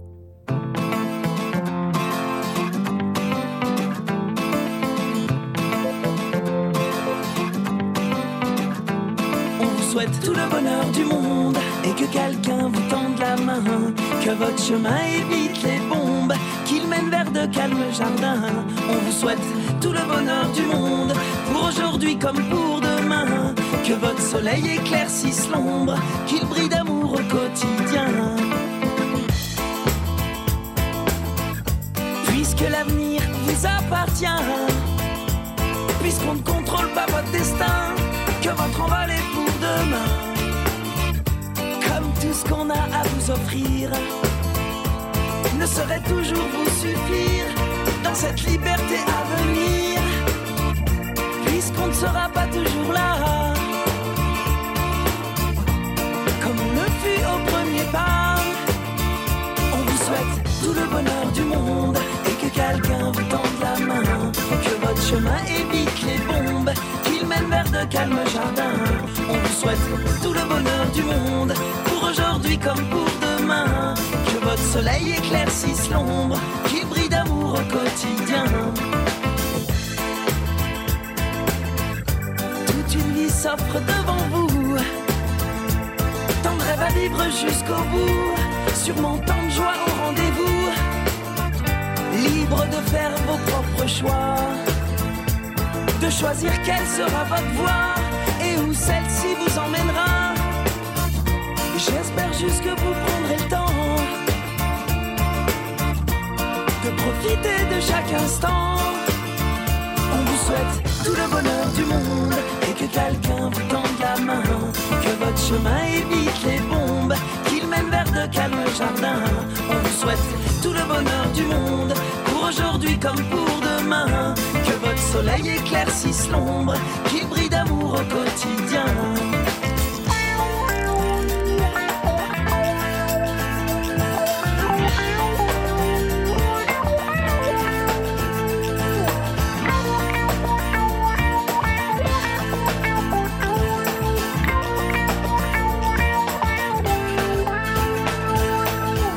Je sais pas quel monde on vous laissera.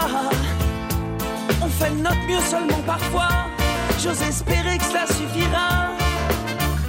Pas à sauver votre insouciance, mais à apaiser notre conscience. Pour elle, je me dois de vous faire confiance. On vous souhaite tout le bonheur du monde et que quelqu'un vous tende la main. Que votre chemin évite les bombes, qu'il mène vers de calmes jardins. On vous souhaite tout le bonheur du monde pour aujourd'hui comme pour demain. Que votre soleil éclaircisse l'ombre, qu'il brille d'amour au quotidien. On vous souhaite tout le bonheur du monde. Oh oui, tout le bonheur du monde. On vous souhaite tout le bonheur du monde. Oh oui, tout le bonheur du monde. On vous souhaite tout le bonheur du monde. Oh oui, tout le bonheur du monde. Que votre chemin évite les bombes, qu'il mène vers de calmes jardins. On vous souhaite tout le bonheur du monde.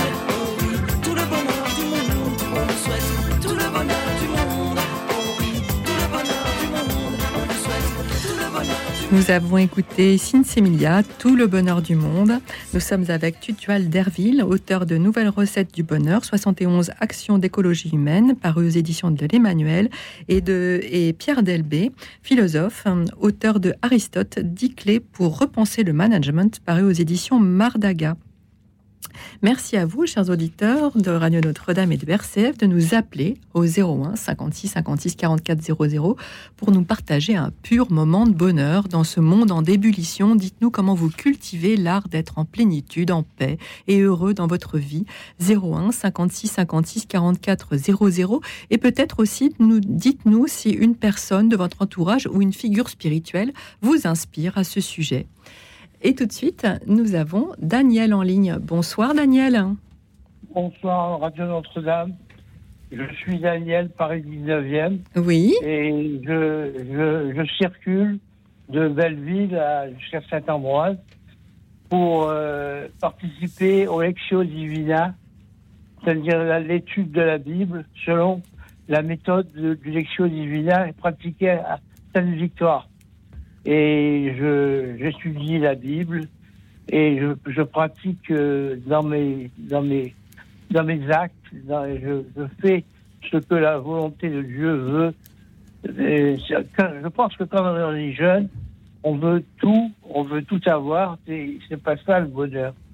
Et quand on vieillit, on trouve un vrai bonheur, mais à travers la foi et à travers l'acte de, de, de charité, l'acte d'amour du prochain, tel que notre Seigneur Jésus-Christ l'a voulu. Voilà. C'est ce que je voulais vous dire. Alors, Euh, vous- vous- y a le bonheur, c'est pas la jeunesse, c'est la vieillesse. Mais ce c'est, certainement vrai. De toute façon, Oui. c'est une, très bonne question que vous posez. C'est est-ce que le- la notion de bonheur évolue avec l'âge, dans le temps dans, dans le- Oui, parce qu'on on, on ne connaît pas Dieu et c'est un énorme défaut de beaucoup de, beaucoup de chrétiens. Euh, ils- n'ont pas assez de connaissances euh, pour, pour prier en parlant à Dieu. Ils, récitent, très bien le, Notre Père, le, Je vous salue Marie et même le, le, credo. Mais est- est-ce qu'ils parlent à Dieu comme, comme Jésus parlait à Dieu? Non, parce qu'ils connaissent pas assez Dieu. Pour ça, il faut connaître la Bible. Il faut lire la Bible. Et il n'y a pas assez de. Il y en a dans les, dans les paroisses, des gens qui étudient la Bible, mais pas euh, vraiment euh, comme, comme au Lectio Divina à Saint-Ambroise. Alors, alors, qui veut réagir de- sur ce plateau? Euh, Le dialogue, c'est vrai, le dialogue euh, habité, incarné avec Dieu, ça rend heureux aussi. C'est vrai que là, on a un magnifique témoignage de Ouais, quelqu'un qui a une euh, croissance, euh, une belle croissance spirituelle. J'ai envie de dire tout de même que j'ai tout de même envie de dire que chaque âge est le plus beau de la vie. Qu'on a aussi parfois des, on a parfois des jeunes qui ont, qui ont une magnifique croissance spirituelle et, un- et qui ont fait preuve très jeune de, de cette maturité, qui sont parfois d'ailleurs euh, morts très jeunes, hein, avec une, une belle, un bel accomplissement spirituel. Et puis aussi, on a des personnes âgées qui euh, s'humanisent, et puis d'autres qui parfois ne s'humanisent pas tant que cela. J'aime bien dans, dans Sagesse d'un pauvre euh, d'Éloi Leclerc ce qu'il fait dire à Sœur Claire, la sœur de sa fortune d'Assise, attention, il est en train d'entrer dans le mal de la maturité, dans l'amertume. Donc on a des personnes, ça peut me tenter à l'âge que j'ai maintenant, hein, puis ça tente des personnes d'être dans l'amertume. Donc Qui là, on a cas, non, non, on a l'exemple de quelqu'un qui est dans une belle croissance Euh, Daniel, spirituelle pardon. et qui s'en réjouit. Mais euh, voilà, il y a, il y a- il y a à chaque âge ses grâces particulières, mais aussi les mots MAUX euh, du grand âge qui parfois euh, font régresser par rapport à cette capacité d'accès au bonheur. Ça dépend bien sûr de, de la volonté de la personne et puis de la nourriture spirituelle qu'elle se donne, oui. Vous voulez ajouter Oui, quelque chose? souhaite. Oui. Je souhaite que mes mots euh, ne s'aggravent pas. Je suis diabétique, j'ai les reins cassés, j'ai, j'ai, en plus, euh, j'ai- je suis un petit peu euh, bi- bipolaire, alors je prends du, du- de la répiprazole et, et du Xanax, euh, mais, mais à, très, à très, très, faible, très faible dose. Donc je, je, je ne suis pas limité dans mes actes. Je bouge beaucoup, je circule beaucoup dans Paris et je trouve que c'est génial de, de, de passer ma retraite à me rapprocher de Dieu. C'est beau, oui. Bah, c'est très beau, oui, Voilà. c'est très beau. Voilà. Euh, Pierre Delbé veut vous, veut vous dire un mot. Alors, moi, je suis très sensible à quelque chose que, euh, euh, que vous soulignez, Daniel. Et c'est la première Oui. fois qu'on en parle ce soir. C'est l'importance de la prière dans Mmh. le pur moment de bonheur. Mais bien sûr, mais bien sûr, la relation à Dieu. D'abord, quand, on, quand, on, quand on traverse des, des grandes difficultés de santé, de vieillesse, de tout un tas de choses, de tous les embêtements de la vie, plus ou moins graves, avec des événements plus ou moins graves, la prière est un moment de pur bonheur, ou peut être un moment de Et pur de bonheur paix. Et de paix. et de paix, Mm. parce qu'on entre en vraie relation, on s'adresse à quelqu'un. Parce que c'était lui, euh, oui, voilà. C'est voilà, je, je la vise et il m'avise, comme dit le, c'est le, c'est le curé d'Ars, c'est ça. Je la vise, le voilà, le, le pauvre. Il y a une chose qui me fascine beaucoup, c'est une, une- une- une- un truc que, que j'ai vu, que j'ai lu euh, tout récemment. Euh, au XVIIe siècle, il y avait une, pauvresse, euh, une pauvre, pauvre, euh, une, une- une- une jeune bergère toute simple, et on, on voulait lui apprendre le Notre Père.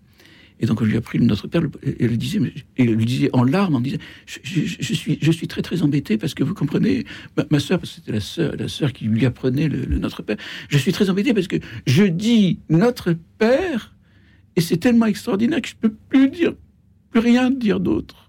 Je suis. Ah oui. Vous voyez ce que je veux dire je, je tombe en contemplant. Enfin, il ne disait pas ça comme ça, mais il le dit avec ses propres mots. Je peux plus avancer. Je suis comblé, je suis, je suis nourri par cette oui. chose extraordinaire que j'ai une relation avec le Père.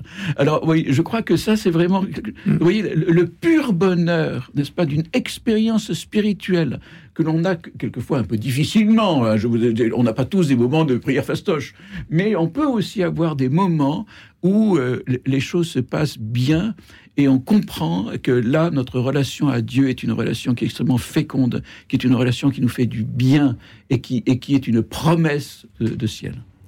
Merci en tout cas, Daniel, euh, de, de Oui. ce magnifique témoignage spirituel et, et, et de, et de, cette, euh, de nous avoir rappelé aussi la puissance et la, et la, et la vertu de la, de la prière, de la prière quand elle est incarnée et, et habitée comme, euh, comme vous nous l'avez euh, expliqué. Merci beaucoup. Merci, Daniel. De- À, bien, à, bi- à bientôt. À Et de, la, et de la Lectio Divina. ça Et de la. Lectio Divina, Voilà. oui, oui, Ah oui, oui, oui. Euh, C'est important, ça. nous avons Pierre en ligne. Bonsoir Pierre. Non, Pierre, est- ah, Pierre a raccroché. Bon, mais c'est pas grave. Euh, parmi toutes les pistes que vous nous proposez, euh, euh, Tugdual je- j'en ai trouvé. Alors, j'ai été trouve toutes d'une grande justesse évidemment, mais certaines m'ont particulièrement parlé, comme par exemple nuancer ses jugements, savoir résister à son époque. Remercier les générations passées, vous en avez parlé tout à l'heure.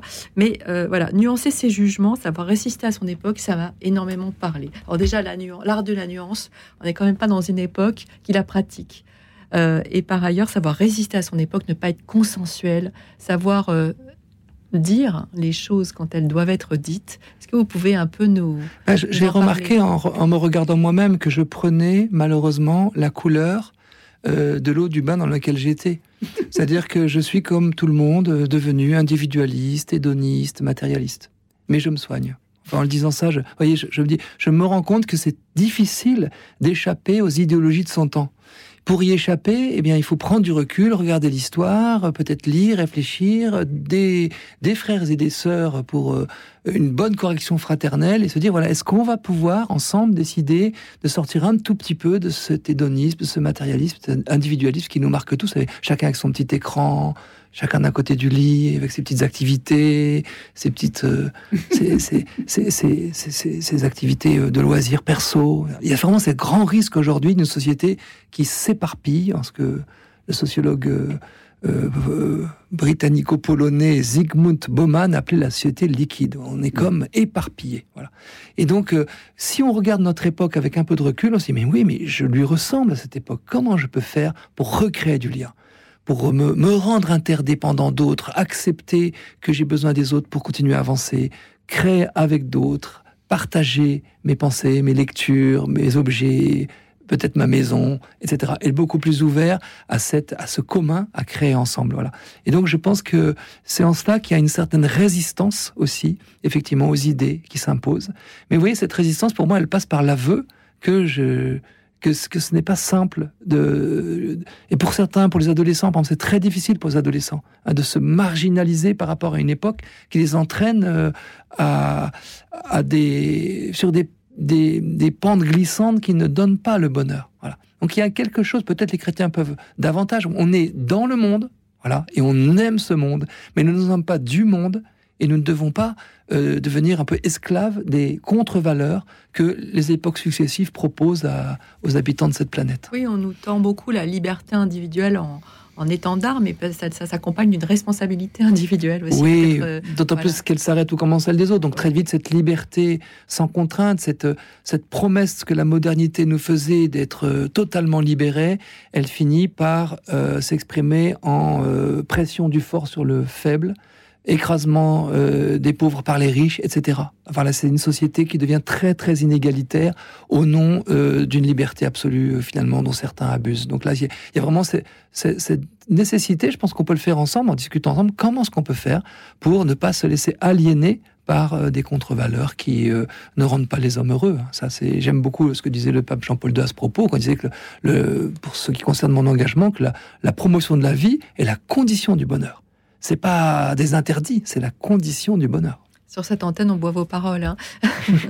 Euh, on- nous avons Catherine en ligne. Bonsoir Catherine. Bonsoir euh, Cécilia Oui. et bonsoir euh, à tu, euh, alors Tugdual Tugdual. Derville et Pierre Delbé. Je le dis parce que c'est pas facile, Voilà. Tugdual Donc, Derville. D'ailleurs, euh, Tugdual, euh, est-ce que c'est euh, le monsieur qu'on voit à KTO euh, parfois? Oui, c'est possible, oui. Hein? Oui, oui. On, on le voit souvent à la télévision, oui, c'est vrai qu'il porte des causes nobles. Hein. Oui, c'est pas très euh, courant, hein, ce prénom.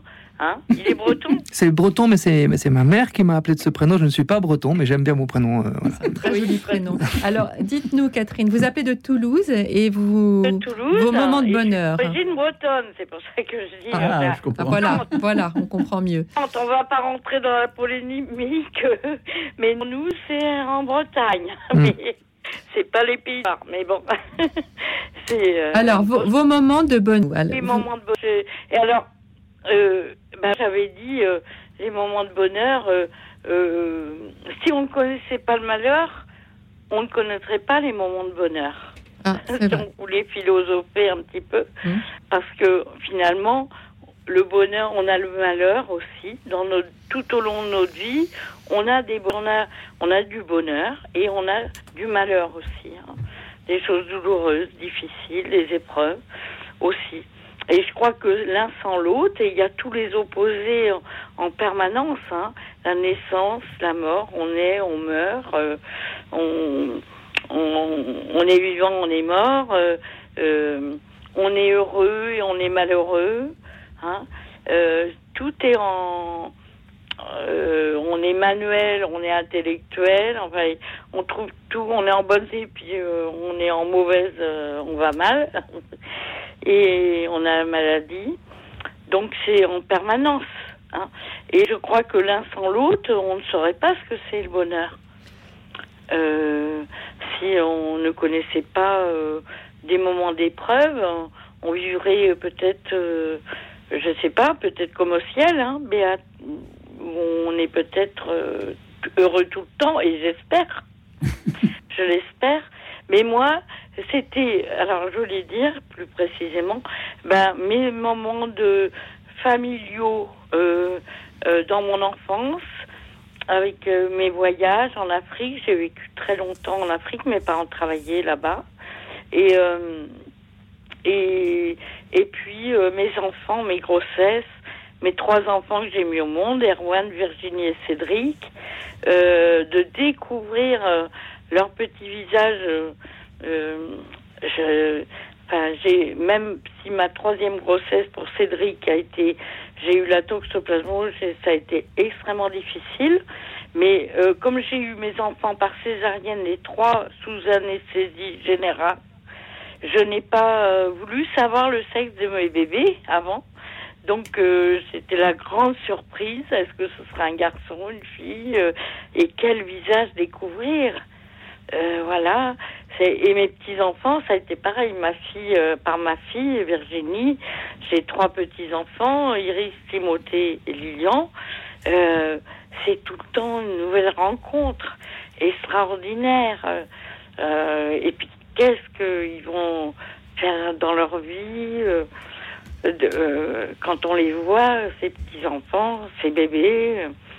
euh, qu'est-ce qu'ils et euh, voilà, qu'est-ce qu'ils vont. On espère que du bien pour eux, d'ailleurs. Alors, on va- Mais euh, on ne sait pas. C'est l'inconnu, quoi. On se tourne. ah, vous- est très très riche votre témoignage parce que euh, sur la, la première partie du témoignage, c'est-à-dire le fait qu'on soit en ombre et en lumière, en, en vie, en mort, Voilà. en, en souffrance et en moment, disons, en tout cas plus plus plus heureux. Euh, c'est vrai. On va interroger le philosophe d'abord sur cette première pa- partie, et puis après c'est sur l'accueil de la vie. Et là, ce sera peut-être plutôt euh, Tu- Tugdual Derville qui vous répondra. Alors sur la sur le fait que peut-être la définition du bonheur, ce serait que on Et, euh, sort. je voudrais rajouter, Cécilia, la prière, je l'ai dit Bien dans sûr, mon témoignage, oui. Mhm. parce que justement, j'ai entendu juste, juste, euh, je venais de téléphoner où j'ai dit la prière au Père, au Fils, au Saint-Esprit et la Sainte Vierge. Euh, ben là, on est dans le bonheur, on passe dans un, un degré euh, différent de la terre, on pourrait dire. Pierre, Voilà. Pierre Et, euh, et ça nous apaise si on a confiance, on fait confiance et plein d'amour. Et, Alors Catherine, voilà. on va laisser nos invités répondre, enfin vous converser avec vous sur la question du, du bonheur en ombre et en lumière, si j'ose dire. Alors, euh, euh, sans malheur, pas de bonheur. Voilà. Euh, je crois que c'est Belmondo qui avait cette définition du bonheur et qui disait euh, le, le bonheur, c'est quand il y a un petit peu moins de difficultés tous les jours. un petit peu moins. Voilà. Euh, alors, je, je crois qu'il y a une chose, moi, qui me frappe dans cette, dans, dans ce- cette relation entre le, le malheur et le bonheur, c'est qu'il y a un combat. Et que ce combat, il faut le mener et que euh, quelquefois on est accablé par le malheur, on est accablé par des événements. Et je crois que euh, il y a toujours cette phrase moi qui me qui me fascine, qui est une phrase de saint Paul qui dit il faut espérer contre toute espérance. C'est-à-dire que quel que soit le malheur auquel on est confronté, il y a une chose que le chrétien doit, doit se dire toujours, toujours, toujours, toujours, malgré le chaos auquel on est confronté et qui a l'air terminal, ça n'est pas le point final. Ça n'est pas le point final. Je ne sais pas comment le Seigneur va faire, mais ça n'est plus de mon ressort. Mais en tout cas, il y a une chose qui est extrêmement importante, c'est de garder toujours cette petite lumière, comme le faisait Étienne Soum, extraordinaire, d'une façon extraordinaire, je trouve. Euh, quand on est confronté au chaos, quand on est confronté au grand malheur, et Dieu sait si euh, on en a des, nouvelles qui vont dans ce sens, c'est c'est garder cette forme de combat, à savoir que euh, voilà, le malheur, l'échec n'est jamais le point final. Il y a une autre, il y a une autre vie, et je crois effectivement que ça fait partie de l'espérance. Il y a des gens comme ça qui voient à travers le chaos, à travers le néant, à travers l'horreur, qui arrivent à voir, parce que ce sont des gens de vision, ils arrivent à voir que ce n'est pas le point final. Voilà. Et donc, euh, euh, voilà, je, voudrais, je voudrais vraiment, je, crois que ce combat-là, c'est un combat humain, c'est un combat chrétien, et, qui est, et qui est un combat vital. Et puis alors, je, maintenant, je passe à l'autre versant du témoignage très riche de Catherine sur l'accueil de la vie, aussi bien ses propres enfants que les petits-enfants quand on vieillit. C'est ce que j'ai trouvé, ce, que j'ai trouvé très beau dans, votre témoignage, c'est que vous égréniez, vous incitiez pour égrener tous les prénoms.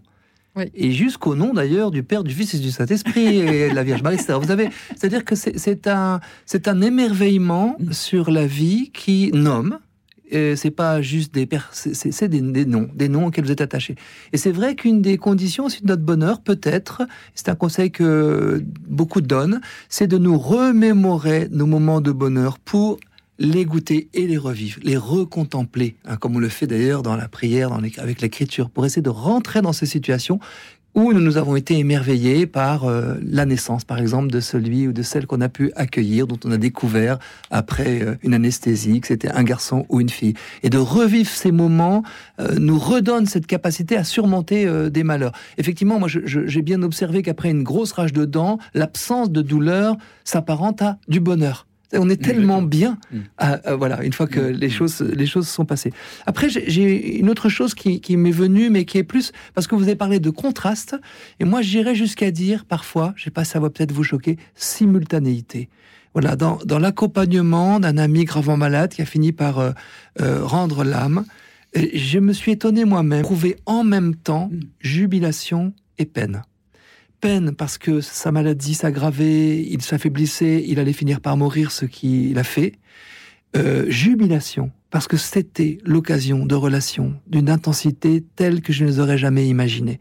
Et donc je pense qu'il y aurait un grand, euh, une difficulté de notre monde à imaginer qu'il y a d'un côté le malheur, euh, la souffrance, la peine, et de l'autre le bonheur, euh, le bien-être, le plaisir, alors que c'est une réalité de combat qui se joue dans le même instant souvent, mmh. et qu'on peut jubiler d'un échange profond, d'un pardon échangé, d'une de, tendresse exprimée dans des moments de grande peine et de grande épreuve, qui deviennent paradoxalement des moments de pur bonheur malgré l'épreuve et la peine. Mmh. Merci beaucoup, merci beaucoup pour euh, cette espérance. Merci de votre euh, témoignage, euh, Catherine. Merci beaucoup d'avoir appelé ce soir. nous continuons à échanger ensemble autour du bonheur et des instants incandescents qui éclairent notre quotidien. Et je vous propose d'écouter le Gloria de Vivaldi, interprété par l'Orchestre de chambre nationale d'Arménie, louange au Dieu créateur et à la beauté du monde. Écoute dans la nuit, une émission de Radio Notre-Dame en co-diffusion avec RCF.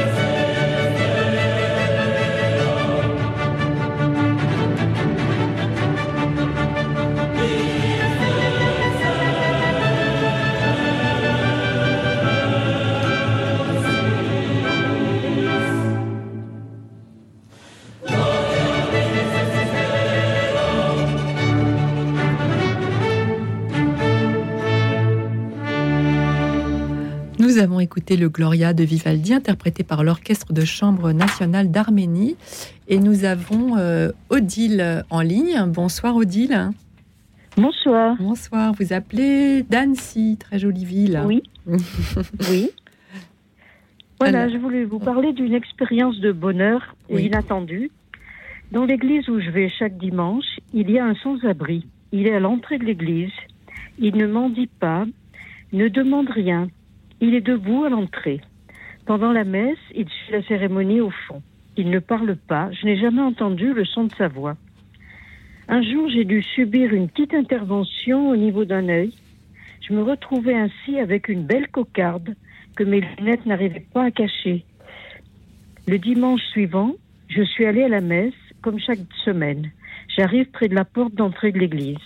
Le mendiant est là, et tout à coup, il me regarde avec stupeur. Tout son visage manifeste sa surprise, puis sa tristesse de voir mon œil au beurre noir.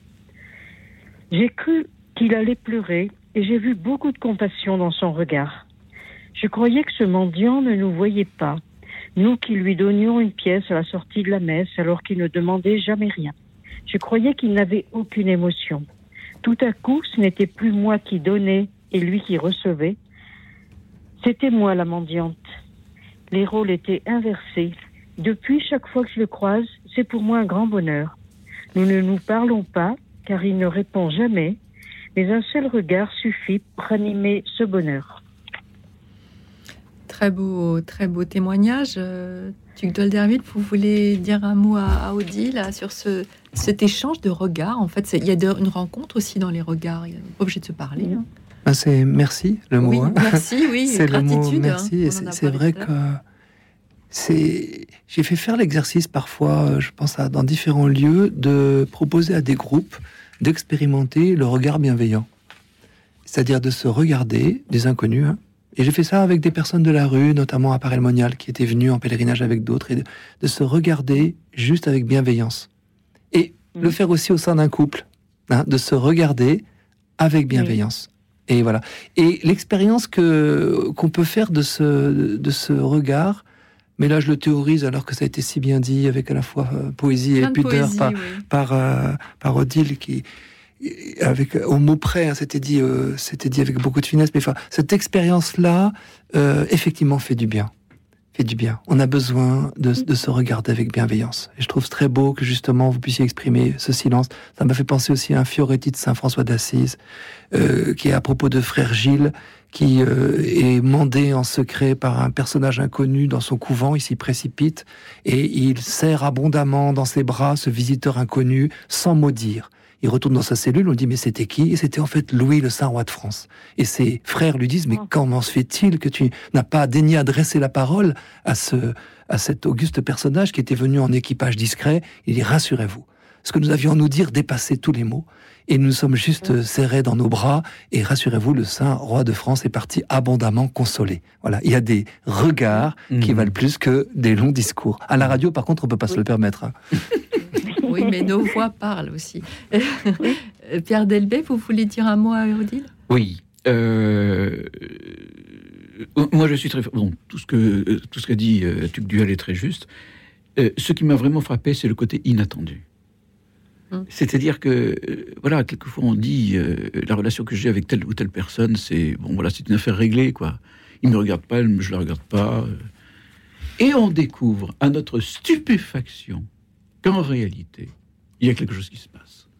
Et ce côté inattendu, et je crois que ça fait partie euh, de, cette surabondance, de ces moments incroyables, incroyablement intenses et riches, etc., c'est que c'est inattendu, on ne s'y attend pas.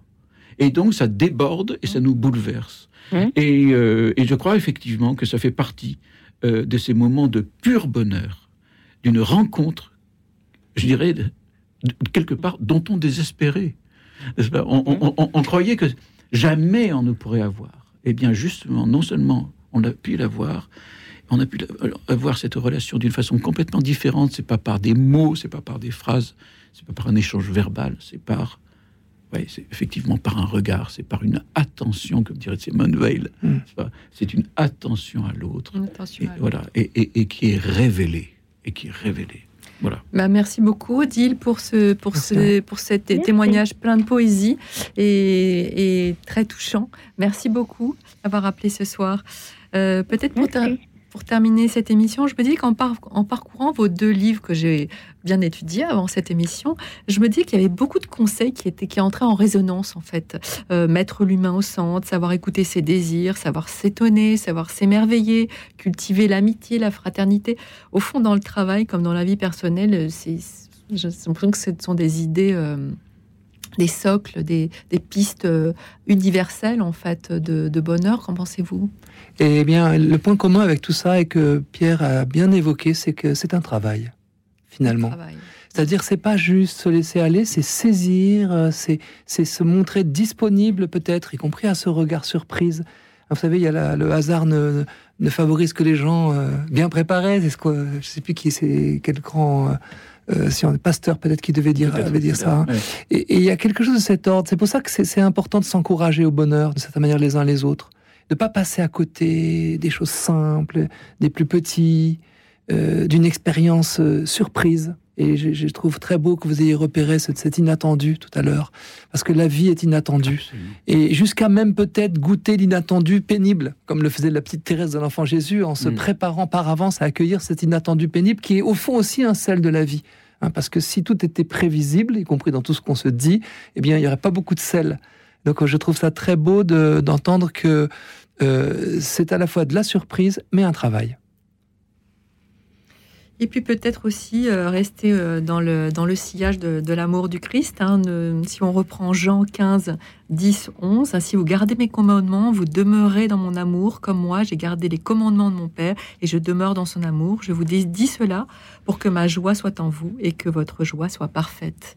Joie, bonheur. On voit, dans la Bible, on parle peut-être plus, plus facilement de joie euh, Père Delbé que de, que de bonheur, parce que c'est peut-être que le bonheur, c'est une notion beaucoup plus euh, comment évanescente, alors que la joie, la jubilation, la Bible parle beaucoup de la joie. Moi, j'aurais tendance à rapprocher la joie de l'amour. Oui, bah c'est le cas là, en l'occurrence. Oui. Mon âme exalte le Seigneur, exulte mon esprit. Mon Dieu, mon Sauveur. C'est un, un, cri de joie que, dit euh, la Sainte Vierge. Euh, et, qui, est, euh, qui est extraordinaire. Oui, euh, on peut être. voilà, je crois qu'effectivement, le, le, bonheur est une résultante de, voilà, de cela. normalement, on devrait être tout le temps dans la joie, nous demande Saint Paul. C'est ça qui est vraiment un peu difficile parce que bon, bon, mais je, je, crois qu'effectivement, cette joie tout le temps, si je peux dire, même, dans le ce que évoquait tout à l'heure Tugdual lorsqu'il disait, moi, il, y a une simultanéité quelquefois entre entre le, malheur et une fenêtre qui s'ouvre sur le bonheur. Et cette simultanéité fait justement que, que cette joie peut être présente en nous malgré les difficultés. Donc, euh, donc voilà, ce qui me vient à l'esprit par rapport à ce que vous disiez, euh, par rapport à la joie, euh, je crois que c'est lié à l'amour. Alors Moi, je me rappelle qu'un auditeur s'est interrogé sur l'au-delà, où il n'y aurait plus forcément ce contraste que nous pouvons avoir et qui est nourrissant pour notre bonheur des moments plus difficiles. Et je me dis que voilà, que votre joie soit complète.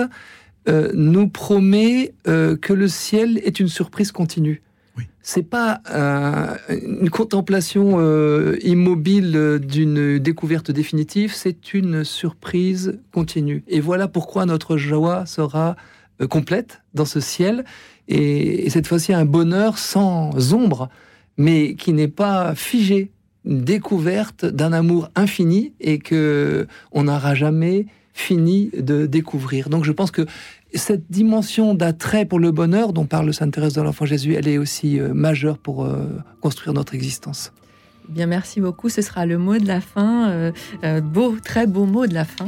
L'émission se termine. je veux remercier les auditeurs d'avoir appelé très nombreux ce soir. J'ai pas pu prendre tous les appels. merci à Ahmed d'avoir appelé et pardon de ne pas avoir pu le prendre en ligne. Merci à Geneviève d'avoir appelé également. Jean-Michel qui nous dit écoutez l'émission tous les soirs me rend heureux. Eh écoutez, merci. merci à, Marie-Pierre que nous avons essayé d'avoir mais que nous n'avons pas réussi. merci à Constant et pardon à, Constant et à Julien. Euh, bah, écoutez, nous, nous reprendrons ces appels pour une autre émission, je l'espère. Continuez à nous appeler chaque soir, c'est toujours un bonheur de vous avoir en ligne.